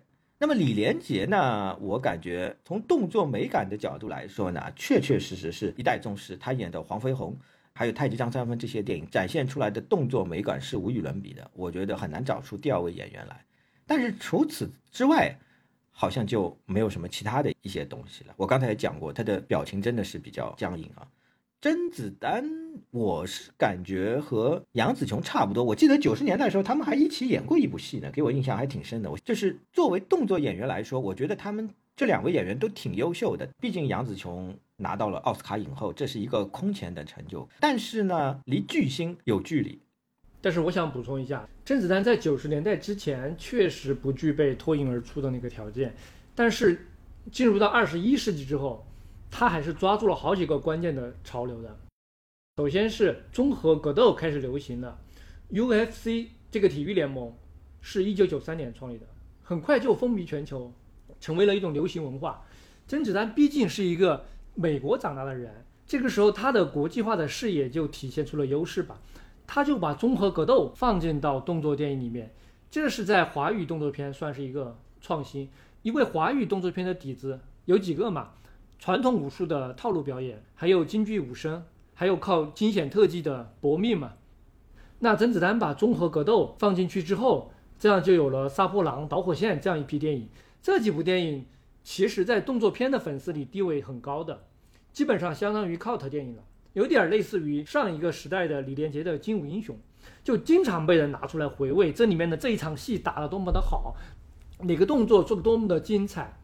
但是呢，这种电影它确实也只是在一个 B 级片的层次，还不足以让甄子丹成为所谓的宇宙最强。直到他演了《叶问》系列，才上了一个新的台阶。我们可能觉得《叶问》系列不算什么特别出色的电影，从严格的电影层面来讲，的确是这样。不过呢，这个系列电影，我觉得有三个方面还是挺值得注意的。一个是他回到了一个传统功夫的拳种咏春。前面刚说甄子丹把综合格斗放到电影里面，现在他又打传统功夫，这个就跟最近这些年国潮传统文化的回归是吻合的。第二，叶问讲的是什么？中国人不可辱，每一部叶问都是打老外，这个又是和时代潮流吻合的功夫战狼嘛。第三，叶问塑造了一种比较新的功夫片形象，就是一个武功高强的居家男人。这个居家男人温文尔雅，有文化，爱老婆。这就提升了甄子丹作为明星的形象，因为如果说你综合格斗打得好，吸引的基本都是纯直男啊，但是爱老婆的居家男人，这个就极大的提升了他的受众群，带来了更加广泛的吸引力。这是甄子丹作为一个动作演员，杨紫琼演动作片演的确实很好，动作也很漂亮。她演动作片以外的类型的片，或者她在动作片里面演文戏的时候，比如《卧虎藏龙》里面演文戏的时候。也非常到位，很细腻，很含蓄啊，就是没有给我一种巨星的那种感觉，好像哇拿了奥斯卡影后应该是超级巨星了那种感觉，没有，我不是贬低他，我觉得杨紫琼的厉害是厉害在她对个人演艺事业的规划和管理上，而不是说作为演员她的表演能力最厉害。当然她表演能力是很不错的，但是她拿奥斯卡影后显然不是纯粹因为她的表演好嘛。起到决定性作用的，我觉得是他一直在非常有效的推进自己的演艺生涯往更高的平台去迈进。比如说，他年轻的时候是马来西亚小姐选美比赛的冠军，然后就在潘迪生和洪金宝的帮助之下，到了香港当演员。香港当然是一个比东南亚更大的舞台了，是那个时期的东方好莱坞华人流行文化的核心的枢纽嘛。马来西亚华人基本上，他们如果从事文化娱乐行业出外打拼，要么去香港，要么去台湾。相对来说，去台湾还是多一些。梁静茹、光良、巫启贤都算是著名的歌手。蔡明亮是到台湾求学，啊之后变成一个导演的。那如果从事电影行业的话，基本上还是去香港了。杨紫琼之外，应该是李心洁比较著名的。对。杨紫琼虽然是因为功夫片成名的，但是她本身不是练武的，她和章子怡一样是练舞蹈的，所以肢体活动能力、表现能力很强。他们都是用舞蹈基础来打功夫。她的香港阶段作为一个功夫女明星，在女打星里面还是比较突出的。不过呢，功夫片这种类型肯定还是男性主导的，你只能在里面起到一个配合的作用。不过就因为她不是香港人，她一直有一种很强烈的国际化的思路。他好像从来没有把自己的演艺事业想着要局限在香港，他一直试图去往一个更高的平台去攀登。一九九七年就演了《零零七》《明日帝国》，然后是《卧虎藏龙》，就具备了一定的国际名声。后来又演了《艺伎回忆录》《木兰伊山》《巴比伦密码》《昂山素季》，一大堆的西片。这里面的一部分的商业电影，其实需要的只是一些传统的东方花瓶吧，表演价值并不高。但是对提升演员在国际上的知名度还是有用的，所以杨紫琼也没有嫌弃。同时啊，这个阶段也是中国大陆的电影市场一个急速腾飞的阶段。但是杨紫琼好像就完全没有在乎这个，她根本就没有演很多主打内地市场的电影，一直在深耕欧美，去建立广泛的欧美社交圈。我们在社交网络上面刷到她，不是在好莱坞的什么 party，就是在欧洲的 F1 比赛之类。有一个比较重要的转折，是出现在二零一八年，就因为身份政治这件事儿在好莱坞变得越来越重要，所以亚裔题材的电影就很重要了。而杨紫琼呢，几乎是好莱坞拍摄这一类电影你绕不过去的一个演员，所以他就连着演了《摘金奇缘》《上汽》《瞬息全宇宙》，是这样一个过程。能够在这个过程当中每一步都走得非常准。从这个方面来说，我觉得杨紫琼超越了所有的香港巨星，包括李连杰，包括周润发，甚至成龙，他能取得这个成就，应该说和他的这个出身和成长背景关系是很大的。就跟前面讲的甄子丹一样，如果甄子丹没有美国背景，可能他都不知道综合格斗是什么。杨紫琼如果不是来自马来西亚，如果不是年轻的时候在英国留学，他可能也不会一直把国际化的发展作为自己的事业目标。所以很多条件都会决定一个人选择的路。那有一些看似不重要的因素，就会在某些关键的时刻起到作用。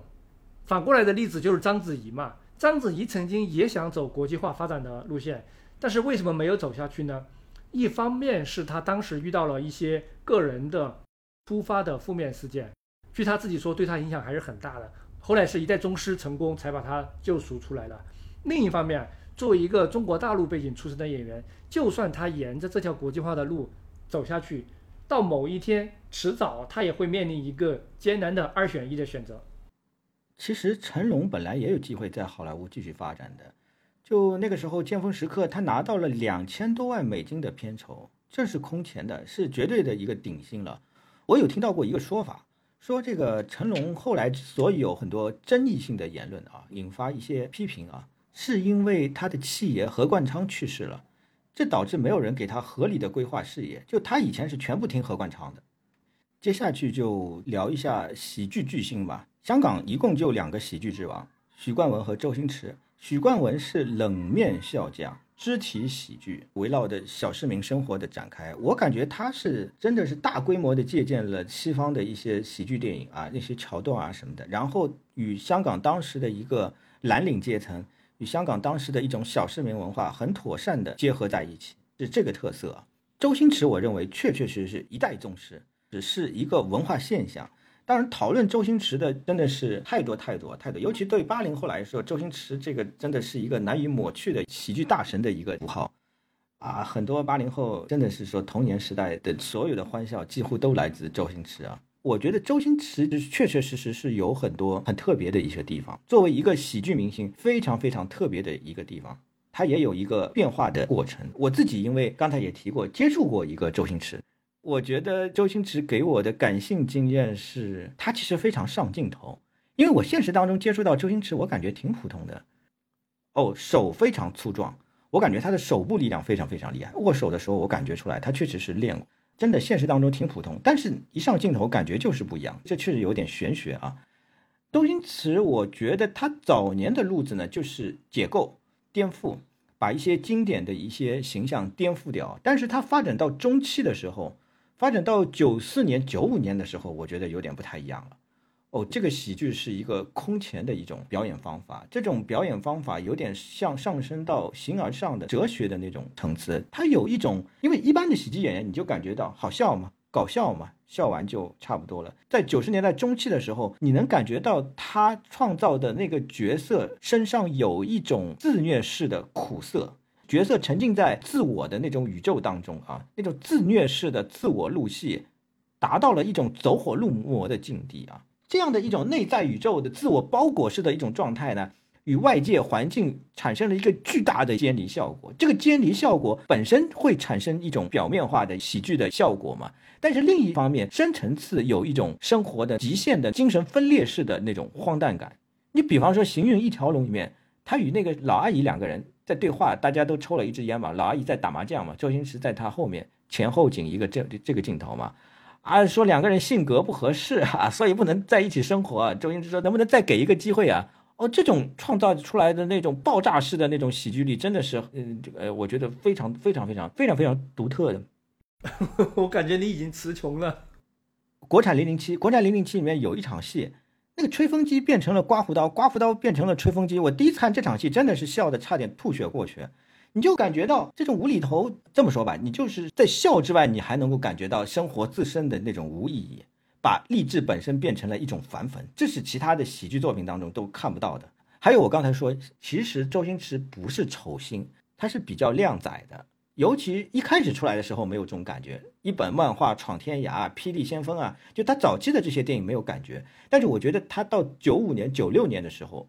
哦，就是挺靓仔的那种感觉。这个在喜剧明星里面也比较少。我觉得他后来演不下去了，可能也跟个人形象变化也有点关系啊。那我当时跟他接触，我其实是问他有没有想过突破。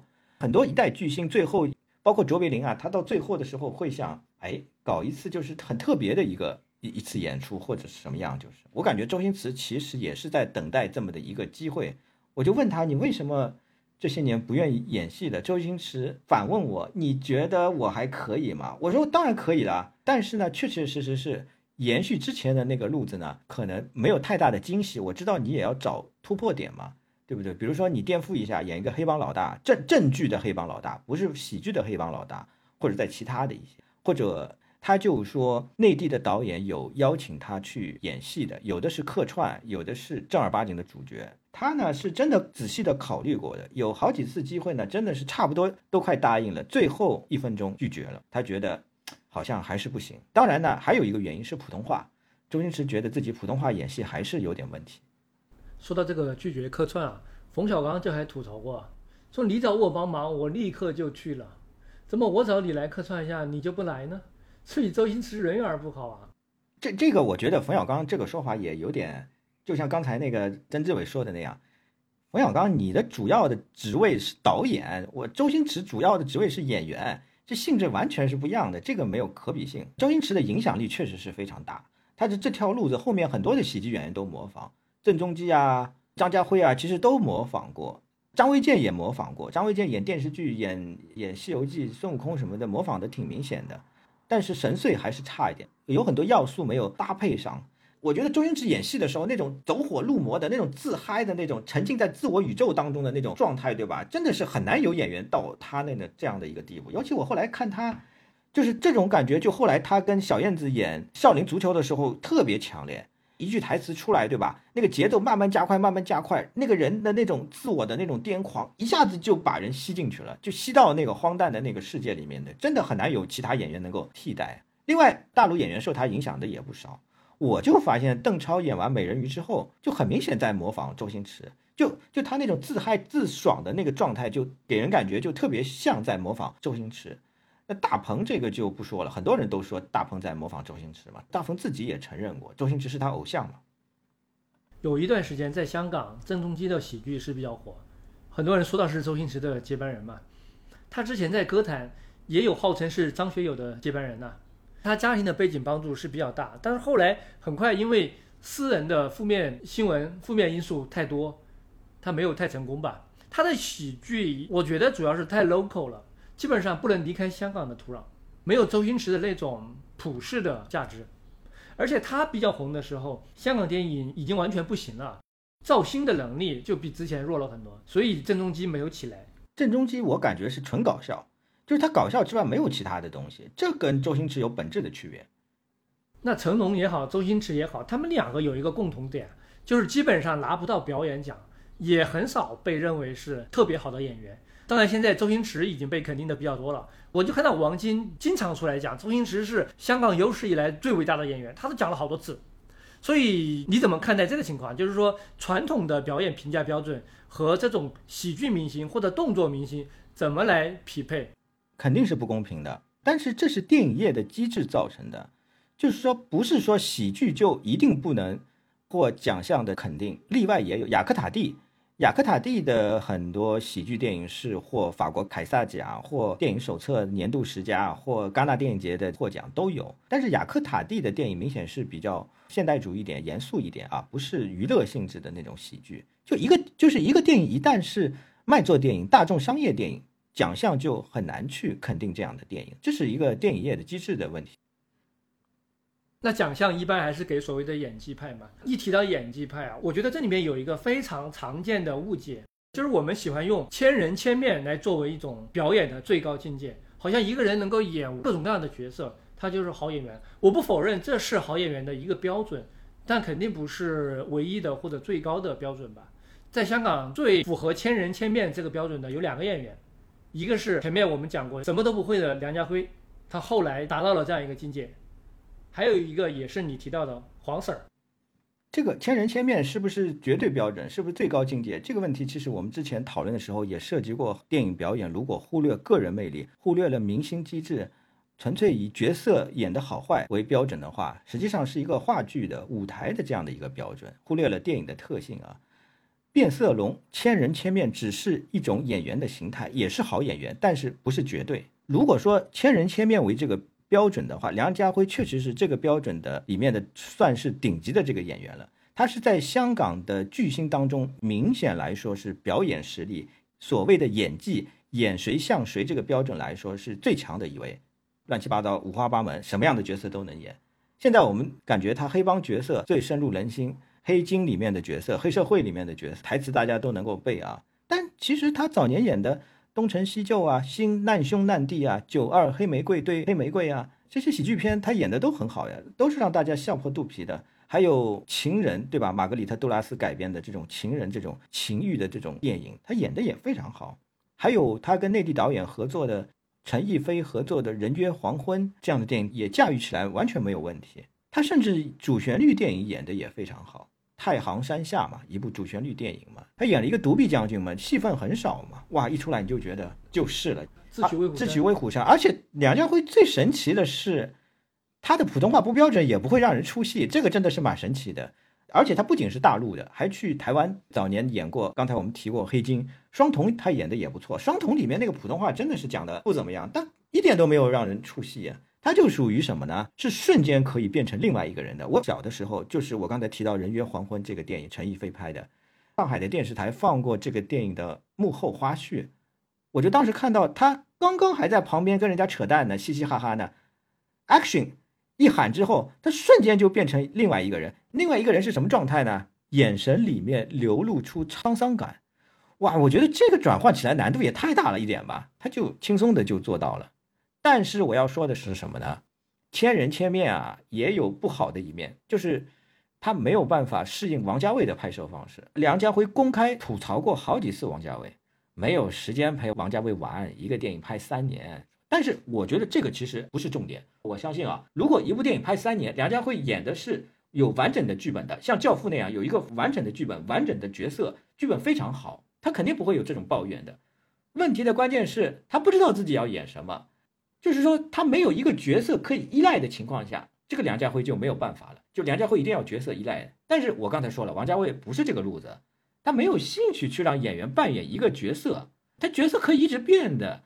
林青霞对不对？演《重庆森林》的时候，一开始演的是一个明星嘛，后来变成一个杀手了，就是他一直变的。梁朝伟的例子我也讲过了，对不对？这个梁家辉就适应不了了。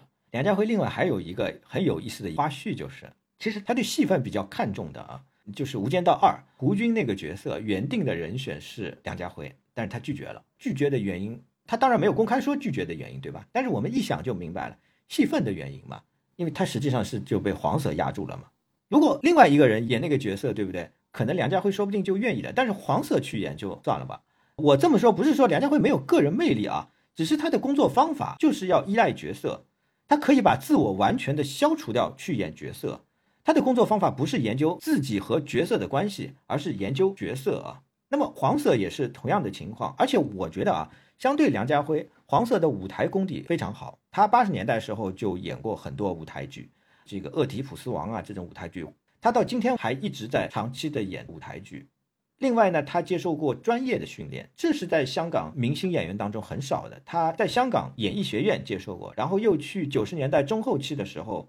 又去英国接受过训练，有非常非常扎实的这个舞台剧的功底啊！而且黄色蛮奇怪，他是有知识分子人格的。你看他采访，你就会发现了，哇，他说他受他老师影响。有一个代表性的场面，大家就可以看到黄色演出的这个强度，就是《无间道二》的开场，他跟曾志伟两个人演的对手戏。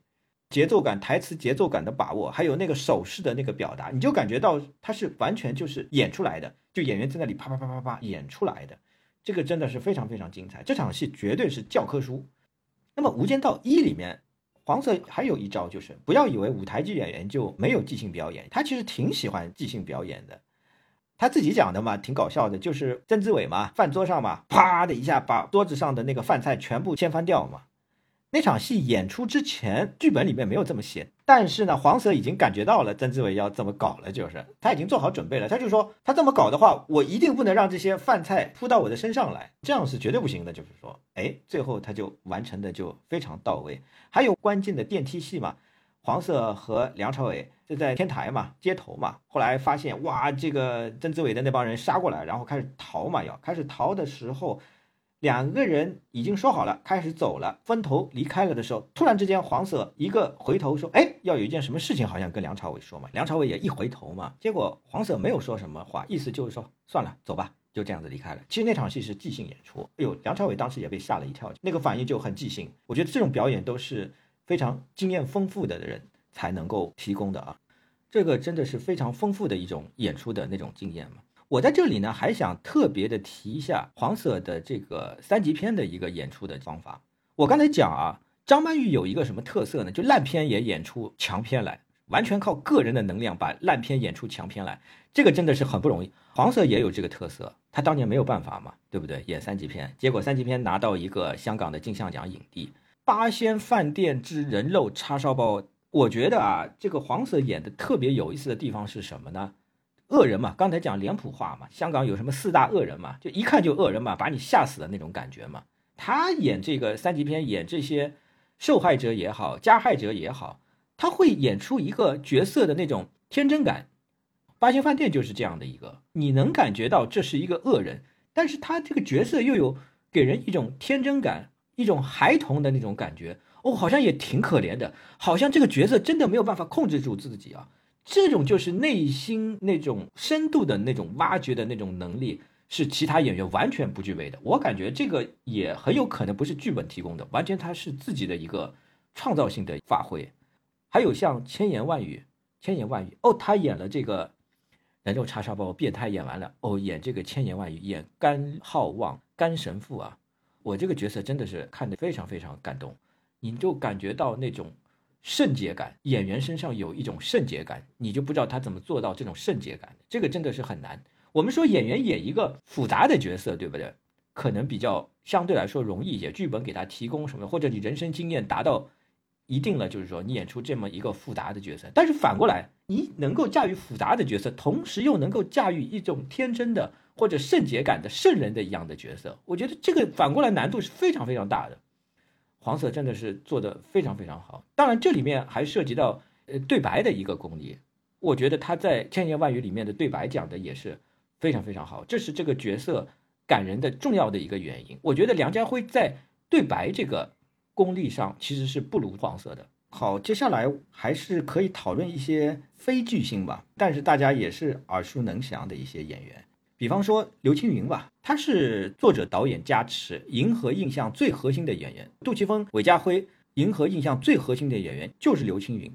他身上有一个非常悖论式的一个特质，一方面是稳，一方面是颠，这两个东西是矛盾的嘛？但是同时存在他身上，在最早大时代的时候，他就体现出这个特质来了。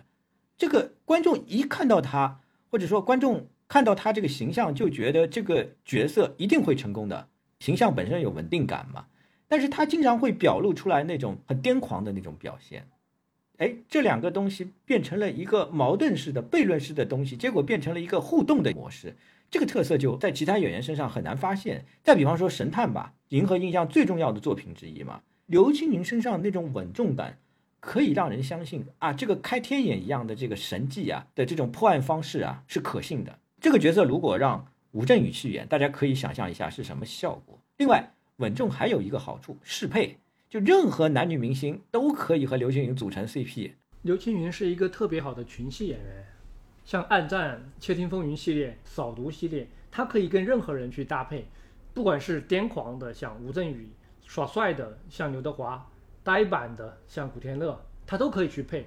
灰狼老师之前讲过一个观点，就是刘青云和任何人配戏。它都不构成冲突或者抢戏，不是你输我赢的零和游戏。我很赞同这个啊。刘青云可以激发每一个跟他演对手戏的演员，让对方发挥的更好。比如说古天乐，如果没有刘青云，古天乐的很多电影是根本没办法看的。对，和刘青云差不多的一个，大家也会经常就是想到刘青云就会想到的吴镇宇。吴镇宇是神经质，很典型的神经刀。我是觉得他有点像港版的杰克尼克尔森啊。我这么比较不是说把好莱坞作为一个标准啊来比较，但确实香港电影和好莱坞有很多共性啊，大家的这个造明星的方式啊都蛮像的。但是呢，他没有达到杰克尼克尔森那样的最顶级这种地位呢，还是因为香港电影本身缺乏那种像《飞越疯人院》这种重量的反建制的作品，浊水漂流式的，但是呢。还是分量不够啊！吴镇宇方法派的技巧掌握的非常成熟，因为我看过他一次，就是在一个节目里面的现场的表演，他拿了一个水瓶，他对着那个水瓶在那里开始各种情绪的变化。哦，一会儿好像要流眼泪了，哦，一会儿马上要哭出来了，一会儿又非常惊恐。这个表情出来之后，瞬间可以把观众拖入到一个气氛当中去，这个是很典型的一个方法派的一个技巧。但是我觉得。他的水平还没有到黄色的那个阶段，因为他还是给人感觉有一种类型化的倾向。吴镇宇在前期，包括像《古惑仔》的那些电影，他的表演是非常西式的，动作表情幅度很大，摇头晃脑的。他自己讲是后来看了黑泽明的电影，发现那里面的演员都很安静啊，但是也能表现出一种波涛汹涌的情绪的冲击。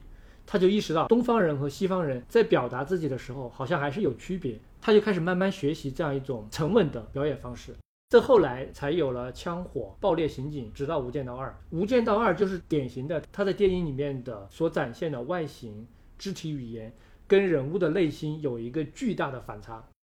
说到吴镇宇，好像不得不讲他在香港金像奖的影帝悲情史，他提名六次，一次都没有中。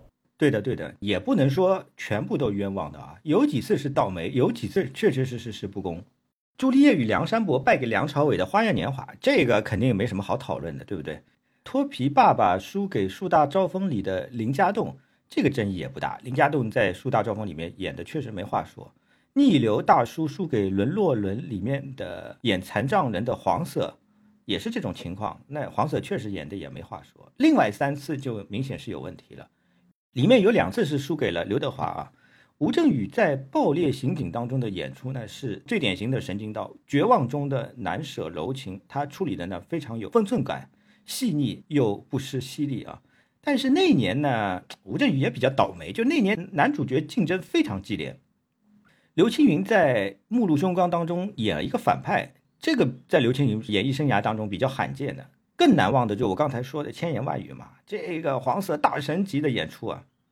另外呢，曾志伟在《半支烟》当中的演出呢，也不落俗套。如果吴镇宇败给这其中的任何一位，我觉得都可以理解。但是他偏偏败给的是《暗战》里面的刘德华。这个刘德华在杜琪峰电影当中确实是有相当不错的表现，跟以前偶像派的演法不一样。但《暗战》绝对不是，《暗战》里面的刘德华还是在演那个刘德华。这一次吴镇宇的失利挺冤枉的。那么《无间道二》输给《大只佬》里面的刘德华呢？也可以说是惜败，因为倪永孝这个角色，刚才老马也说了啊，我就不再重复了，确确实实是相当相当精彩，属于吴镇宇个人的顶级发挥之一啊。问题在于刘德华在《大智佬》里面倒演的确实是不错，很颠覆化，不再是那个有偶像的刘德华了。而且这部电影很强，就《大智佬》特别特别强，这个情况属于你硬要分出高下呢，很困难，就是。那么最后一个呢是浊水漂流输给杀出个黄昏的谢贤呢，这个就冤案了，这个就香港人的这个敬老原则了，这个完全没法比，差了十万八千里。我就一直觉得谢贤属于到老都不会演戏的那种。我小时候还挺喜欢谢贤的，因为他演了一些无线的连续剧。当然了，任何奖项都很容易被一些话题性或者电影之外的东西左右。谢贤拿奖纯粹就是大家觉得哦，看到一个老人家，他很资深。他当年演戏的时候都还没有金像奖呢，那觉得给他发一个奖很有故事性，就这样。对对，差不多就这个思路，这个也是香港社会的一个特色，我感觉是，反正挺冤的。接下去呢，我想谈现在比较重要的一个香港演员林家栋。林家栋的重要性体现在哪里呢？我们说合拍片的顶梁柱劳模是谁呢？古天乐。古天乐不仅是自己演戏，还自己开戏，对不对？一年要起码有七八部电影嘛。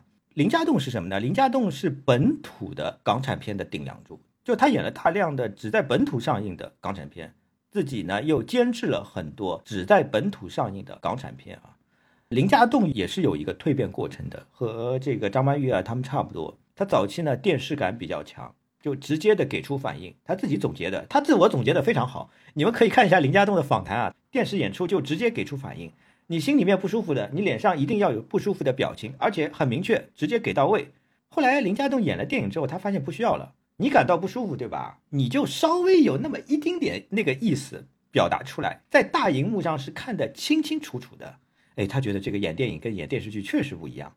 再后来呢，他个人的形象也有点发生转变了，出现了那种邪魅的那种魅力。他很会设计造型，尤其是发型嘛，一直在变化。断网那个电影就是他比较近的一部电影，断网嘛，其实是比较粗制滥造的一个电影。但是这个电影我觉得有一点，你就会发现，哇，现在郭富城完全可以做他小弟了，就是林家栋的气场现在已经不得了了。另外一个是张家辉。张家辉也是一个不错的转型成功的案例。早年是跟着王晶混的嘛，谐星嘛。他有一阵子还去南非了嘛，他姐姐在南非，然后他就去南非打工了。因为那个时候香港电影业垮了，后来王晶不断给他打电话，回来啊，回来啊，回来啊，他就跟着王晶回来演了一些搞笑电影，还有也画古龙嘛。他当时就画古龙那个谐星算比较有名的。转型是什么呢？又是杜琪峰，黑社会里面演了这个飞机，一上来吃调羹，这个太猛了。这场戏给予演员实在是太多太多的架风了。你任何一个观众，你看完这部电影第一场戏，你肯定是不会忘记的，就是吃调羹这场戏。但是呢，我觉得张家辉的没有办法成为那种千人千面的那种演员，他的气质呢还是有局限性，就是偏草根一些。不过他很搏命，而且这几年呢，他还是那种比较典型的香港的爱香港电影的那种电影人，就是自己会去拍一些本土的，当导演拍一些本土的那种恐怖片。他这几年也确实在思考转型，要转成一个大导演这样的一个思路啊，但是基本上都失败了。还有就是一个演员也特别想提一下，现在出来还蛮多的，就是我们开头提到别叫我赌神嘛，女主角袁咏仪嘛。袁咏仪的特殊性在于她是有史以来演技最好的港姐，完全没有接受过任何训练啊，一上来就演得非常好。这个是什么呢？这个肯定就是天分嘛。我觉得她就是很会演嘛，比如《新不了情》这个电影，那个角色其实是很丰富的，不是说很简单的天真活泼，其实是有很多的层次的。天真活泼之外，还有古灵精怪，之外还要懂人情世故。但是呢，还有一层，我觉得他把握的非常准确，善良。我觉得他把握住了这个角色的善良感，这这是这部悲剧性的电影打动观众的一个比较重要的一个原因。可塑性也非常强，他也男角比较多，对不对？但是我觉得他的女相也非常好看，毕竟是港姐嘛。袁咏仪比较遗憾，她的巅峰期有点短。她有一个特点，就是好像在那段时期比较过于依赖男仔头，也就是短发的意思。他那段时期的所有代表作，《新不了情》《金枝玉叶》，都是短发的角色，包括后来多少年之后拍的《门徒》，也是这个形象。这个形象呢，给那个时期的香港电影的性别模式稍稍带来了一定的新意吧，但是也是很快有一点被定型了。他自己其实是想改变的，但是没有太成功。说到这个，那个时候香港好像出现了好多个这种短发女神，袁洁莹、邵美琪、陈松伶、郭蔼明、陈法蓉等等，有一些是 TVB 电视剧为主的，电影里面也有一些啊。前面说了，我们要讨论一下花瓶的演员，这里主要就是两个人选，关之琳和李嘉欣。但这两个人其实还不完全一样。李嘉欣是对花瓶这样一个概念的最标准的定义，他其实自己好像也不介意被这么讲。花瓶这个说法多少是带一点贬义的嘛。但李嘉欣好像别人讲的是花瓶，他并没有很介意。关之琳，她其实不完全是严格意义上的花瓶，她在电影里面通常是一个很重要的陪衬型的演员。就是说，她在因为美貌所带来的观赏性之外，她能够起到一定的衬托的作用。她的存在呢，就通常是用她的美貌去引导男主角前进。她就是所谓的英雄的美人。最典型的例子就是黄飞鸿的十三姨，她在这些电影里面是起到过一些帮助那个戏剧结构去推进、去转折的比较重要的剧情意义的。除了李连杰，他还衬托过很多周润发。郑少秋、李修贤、万梓良、吕良伟、刘青云、张国荣、梁朝伟、成龙，以及刘德华，他可以和那个时期所有的香港男星做一种情侣的搭配，这个就好像只有他可以这样。你换一个其他的演员，你换成比如说梅艳芳，好像就不适合每一个人可以配。关之琳还蛮遗憾的。关之琳后来退出演艺圈，她不是说好像嫁给富豪了，或者像张曼玉那样，对不对？就是自己觉得演戏差不多了，已经最好的作品都出来了，不是这样子的。关之琳，我看到过一个采访，她就说她其实还蛮想演的，但是呢，实在是没有适合自己的角色，给的剧本实在是没有办法演。所以他到后来也想通了，可能觉得香港电影这个环境，像她这样的女演员到了一定的岁数，就差不多就只能够主动的退出了。李嘉欣呢，也是盛世美颜，当当年这八卦还是不讲了，八卦还是不讲了。我有时候看到这个港版的格里斯凯利吧，太美了。我觉得李嘉欣就是实在是太美了，真的是没有办法塑造角色，你知道吧？你观众你看到太美了之后，你就。不相信这个角色，你只能从另外一个角度来切入。但是呢，李嘉欣比关之琳幸运，幸运在哪里呢？他遇到了王家卫和侯孝贤。我觉得关之琳如果遇到王家卫、侯孝贤，肯定也不一样，肯定也有自己重量级的代表作的《堕落天使》嘛。哎呦，王家卫拍《堕落天使》真的是这几个演员给他太伤脑筋了。黎明跟李嘉欣这两个人彻底的不会演戏那种，这个太紧张了。李嘉欣实在是太紧张了。他也很激动，能够演王家卫的电影，对吧？太紧张，手抖，特别特别抖，没法搞。后来王家卫想出一个点子来，用鱼眼镜头来拍，哇，这个抖归抖啊，鱼眼镜头拍出来之后效果是完全不一样，挺符合他的意思的。这个真的是大师出手不一样。海上花也是一种很特别的一个经验。最早呢，李嘉欣想演的那个角色呢，是后来那个日本女演员羽田美智子演的沈小红这个角色，比较内敛低调一些嘛，比较作嘛那种。侯孝贤到香港去跟李嘉欣吃了一顿饭，吃完之后发现不对，这个李嘉欣演不了沈小红，他本人性格和沈小红差很多。在这样的情况下，以李嘉欣的这种演技，他是演不了沈小红的。反倒是他觉得李嘉欣太合适这个黄翠凤了。哦，这个真的是很厉害哦，他抓的太准了，他成功的诱导出了李嘉欣现实当中性格的一面，把它放到荧幕上。还有一点，侯孝贤的拍摄方式非常非常特殊。他当时拍《海上花》的时候，他是怎么拍的呢？比如说拍一场戏，对吧？这场戏第一个 take 完了之后不好，呃，演坏了，对不对？NG 了之后演坏了怎么办呢？一般来说，导演重新拍嘛，不不拍了，我们拍下一场。也就是说，侯孝贤的模式是什么模式呢？就是这场戏，呃，戏的序列，比如说是一二三四五，对吧？侯孝贤就一拍完了二三这样子拍，一二三四五完了之后再拍第一场，一二三四五，一二三四五，一二三四五。它是这么一个拍法，这么一个拍法有一个什么好处呢？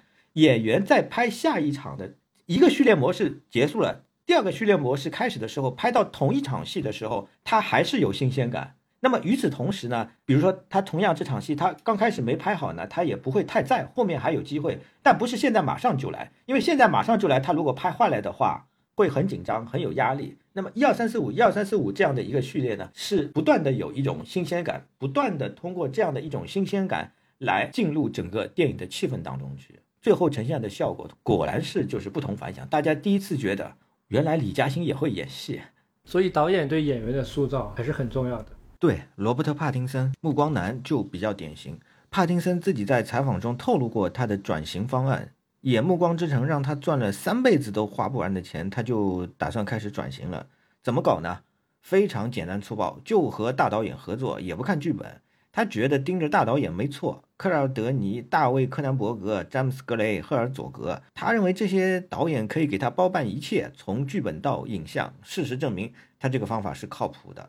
当然了，绑定大导演这个方案也不能绝对化了，对于底层演员就不一定适用。张颂文是一个。很好的个案，张颂文的成名过程大家也都很了解了。呃，这些年媒体一直在报道，啊，我在这里也不再复述了。他讲过自己的方法，如果有两种选择，一种是大导演的制作，角色戏份很少；另一种是很一般的制作，甚至很屌丝的制作，但戏份特别多，男一男二号，他肯定选后面这种。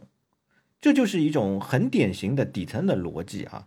而且据我观察，张颂文是非常喜欢给自己加戏的，非常喜欢演博人眼球戏份的演员。隐秘的角落，他第一场出场的戏就比较明显，他的演法和秦昊的演法有很大区别。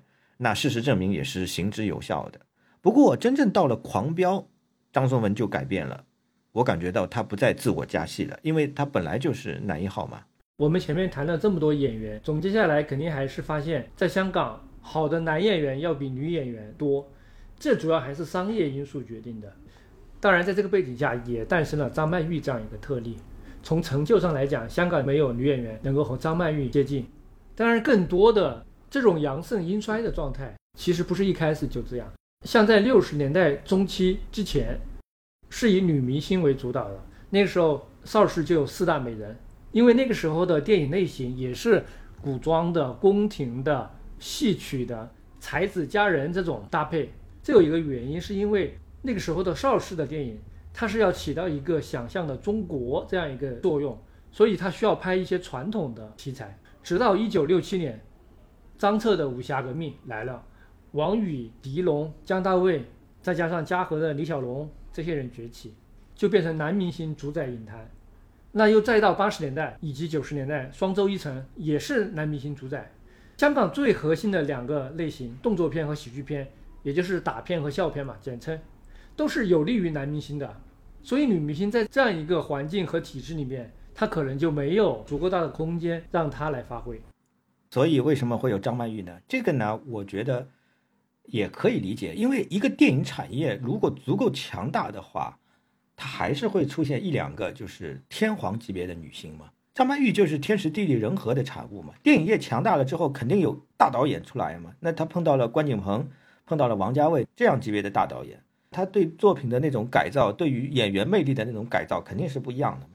尤其他后来又碰到了阿萨亚斯，也挺关键。电影手册出来的阿萨亚斯，给他了一个非常好的重新审视自己文化的这样一个试点。刚才我也讲过了，他去电影手册接受采访嘛，那谈出来的谈吐跟之前就完全不一样了嘛。同样的，其实可以对比的例子嘛，就是日本嘛，日本黄金年代嘛，五十年代、六十年代嘛，也是父权制嘛，但依然出现了高峰秀子这种级别的演员嘛。有一个老生常谈的问题，香港明星。怎么就后继无人了呢？如果从年龄层来看的话，我们谈到的所有巨星，都是五零后、六零后、七零后，基本上是没有的。从七零年往后，那就是古天乐、吴彦祖、谢霆锋这几个凑合吧，往后就更没有了。你觉得这是什么原因？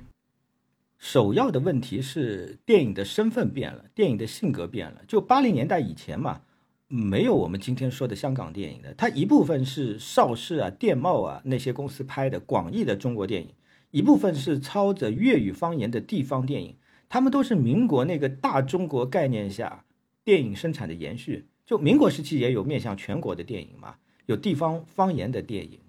那么到了八零年代开始出现了真正意义上的港产片，这才是真正的代表香港这座城市拥有一种全新主体性的香港电影嘛。再后来，作为商业类型的港产片退出了历史的舞台，被合拍片取代。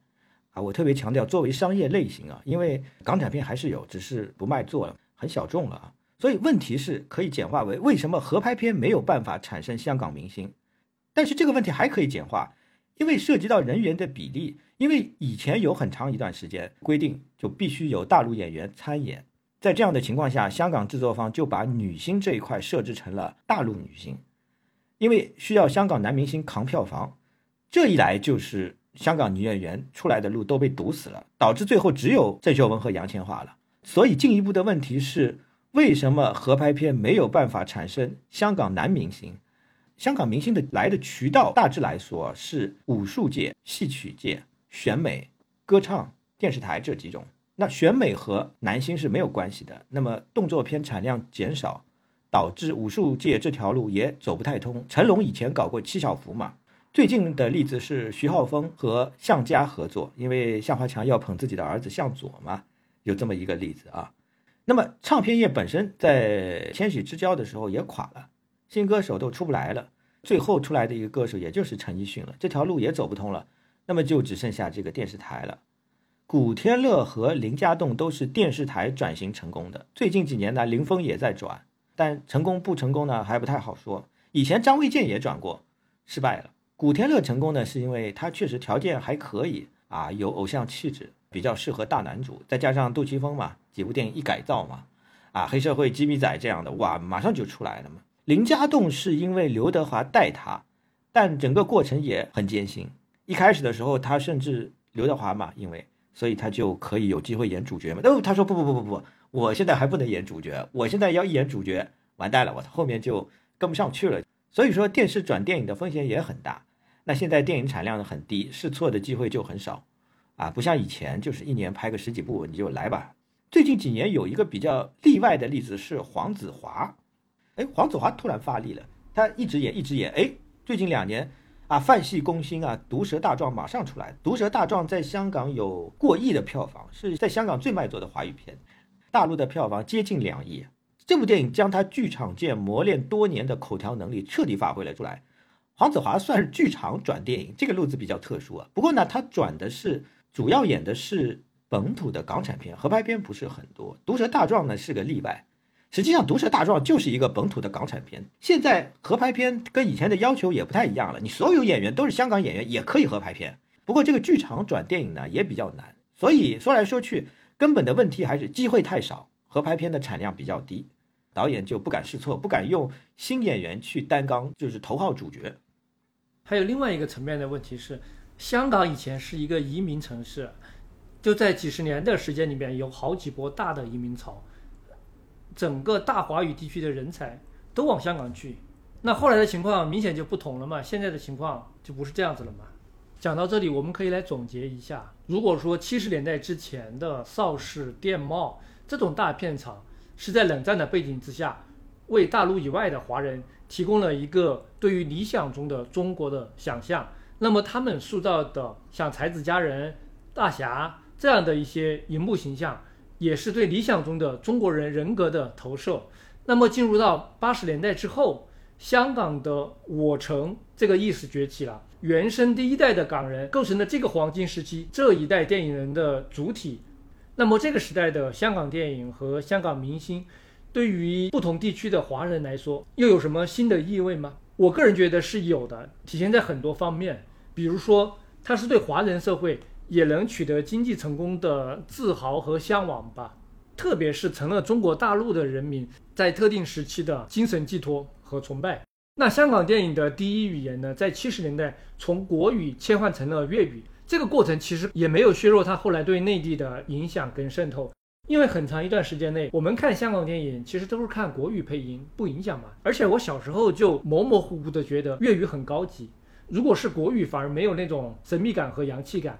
当然，这主要体现在粤语的流行歌曲吧。电影电视方面也有，整体上香港歌坛影坛不分家嘛，他们就从总体上构成了我们这一代人的精神故乡吧。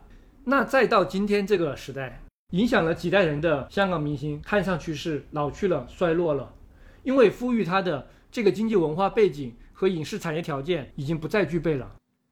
我们之前几期节目也讨论过啊，这个电影业的产生、电影业的发展，它是需要很多基础性的客观条件，人口、经济实力、审查的配合等等。华语电影自诞生以后，很长一段时间都没有机会去尝试战争、审查、经济的发展。极大的阻碍了华语电影业的发展。那么，一直到八零年代初的香港，华语电影终于等到了这么一个机会。香港社会当时是什么背景呢？它是经历了六七暴乱的动荡之后啊，殖民政权终于打算主动管理、主动治理一下这座城市了。所以，整个七零年代，教育、住房、城市建设都得到了大幅的改善，廉政公署成立。政府形象焕然一新。一九七九年还有一个标志性的事件：李嘉诚的长江实业收购了英资第二大洋行和记黄埔百分之二十二点四的股份，等于说是李嘉诚成功控制了和记黄埔。在这个时候，香港的本土性、主体性是彻底扎根了，经济的高速发展，基础的市场配置也完善了，审查的障碍基本上消除了，社会处于一个平和的状态。好了。香港电影的黄金年代就拉开了，最疯狂的时候，香港的电影年产量超过了英国，它能够超越族裔的限制，远销到日韩。也就是说，它不是光邵氏年代呢，是光拍给全球的海外的内地以外的这个华人观众看的。到了嘉禾那个年代，八零年代，香港电影的黄金年代已经可以到日本、到韩国了啊！著名的韩剧《请回答一九八八》的开场就是《英雄本色二》。一代韩国电影人都受到黄金年代香港电影的影响。更夸张的是什么呢？录像带可以卖到中东、南美，嘉禾操作的西片《炮弹飞车》是北美年度票房第六，《忍者神龟》是全球年度票房第九，这个是一个惊人的成绩啊！那个年代的香港可以说是好莱坞之外最具电影辐射力的地区。你比如说印度电影很厉害，没用啊，内销啊，对不对？还有什么脑莱坞啊什么？但香港是一个辐射性的，整个亚洲的，甚至亚洲以外的这个成就是超过后来的韩国电影。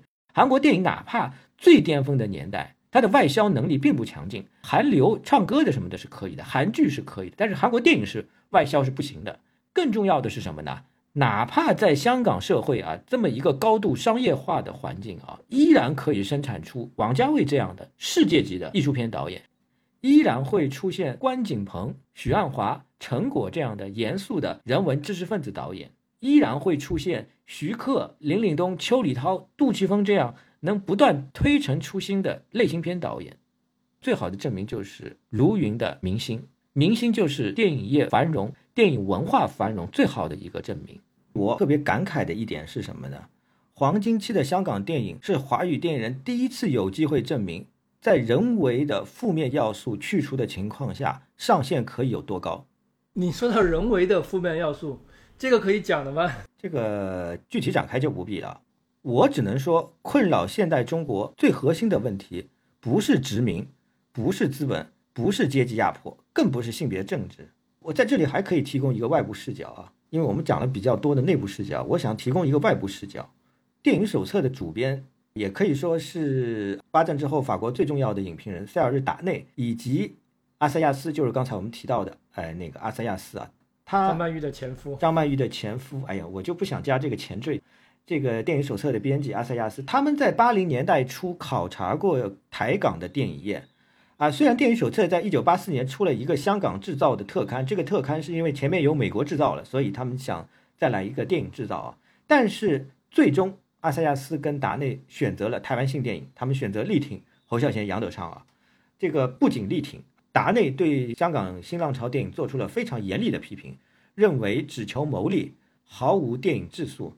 他甚至还认为这班电视人缺乏传统中国电影的精神。我是挺尊重达内对于电影史、对于电影批评的重要的一个贡献啊，但是我觉得达内对于香港电影的这种批评呢，与他的政治立场是有关系的。他是老人家的粉丝，他对大众电影、他对商业电影呢有非常极端的观点。阿塞亚斯的思路是。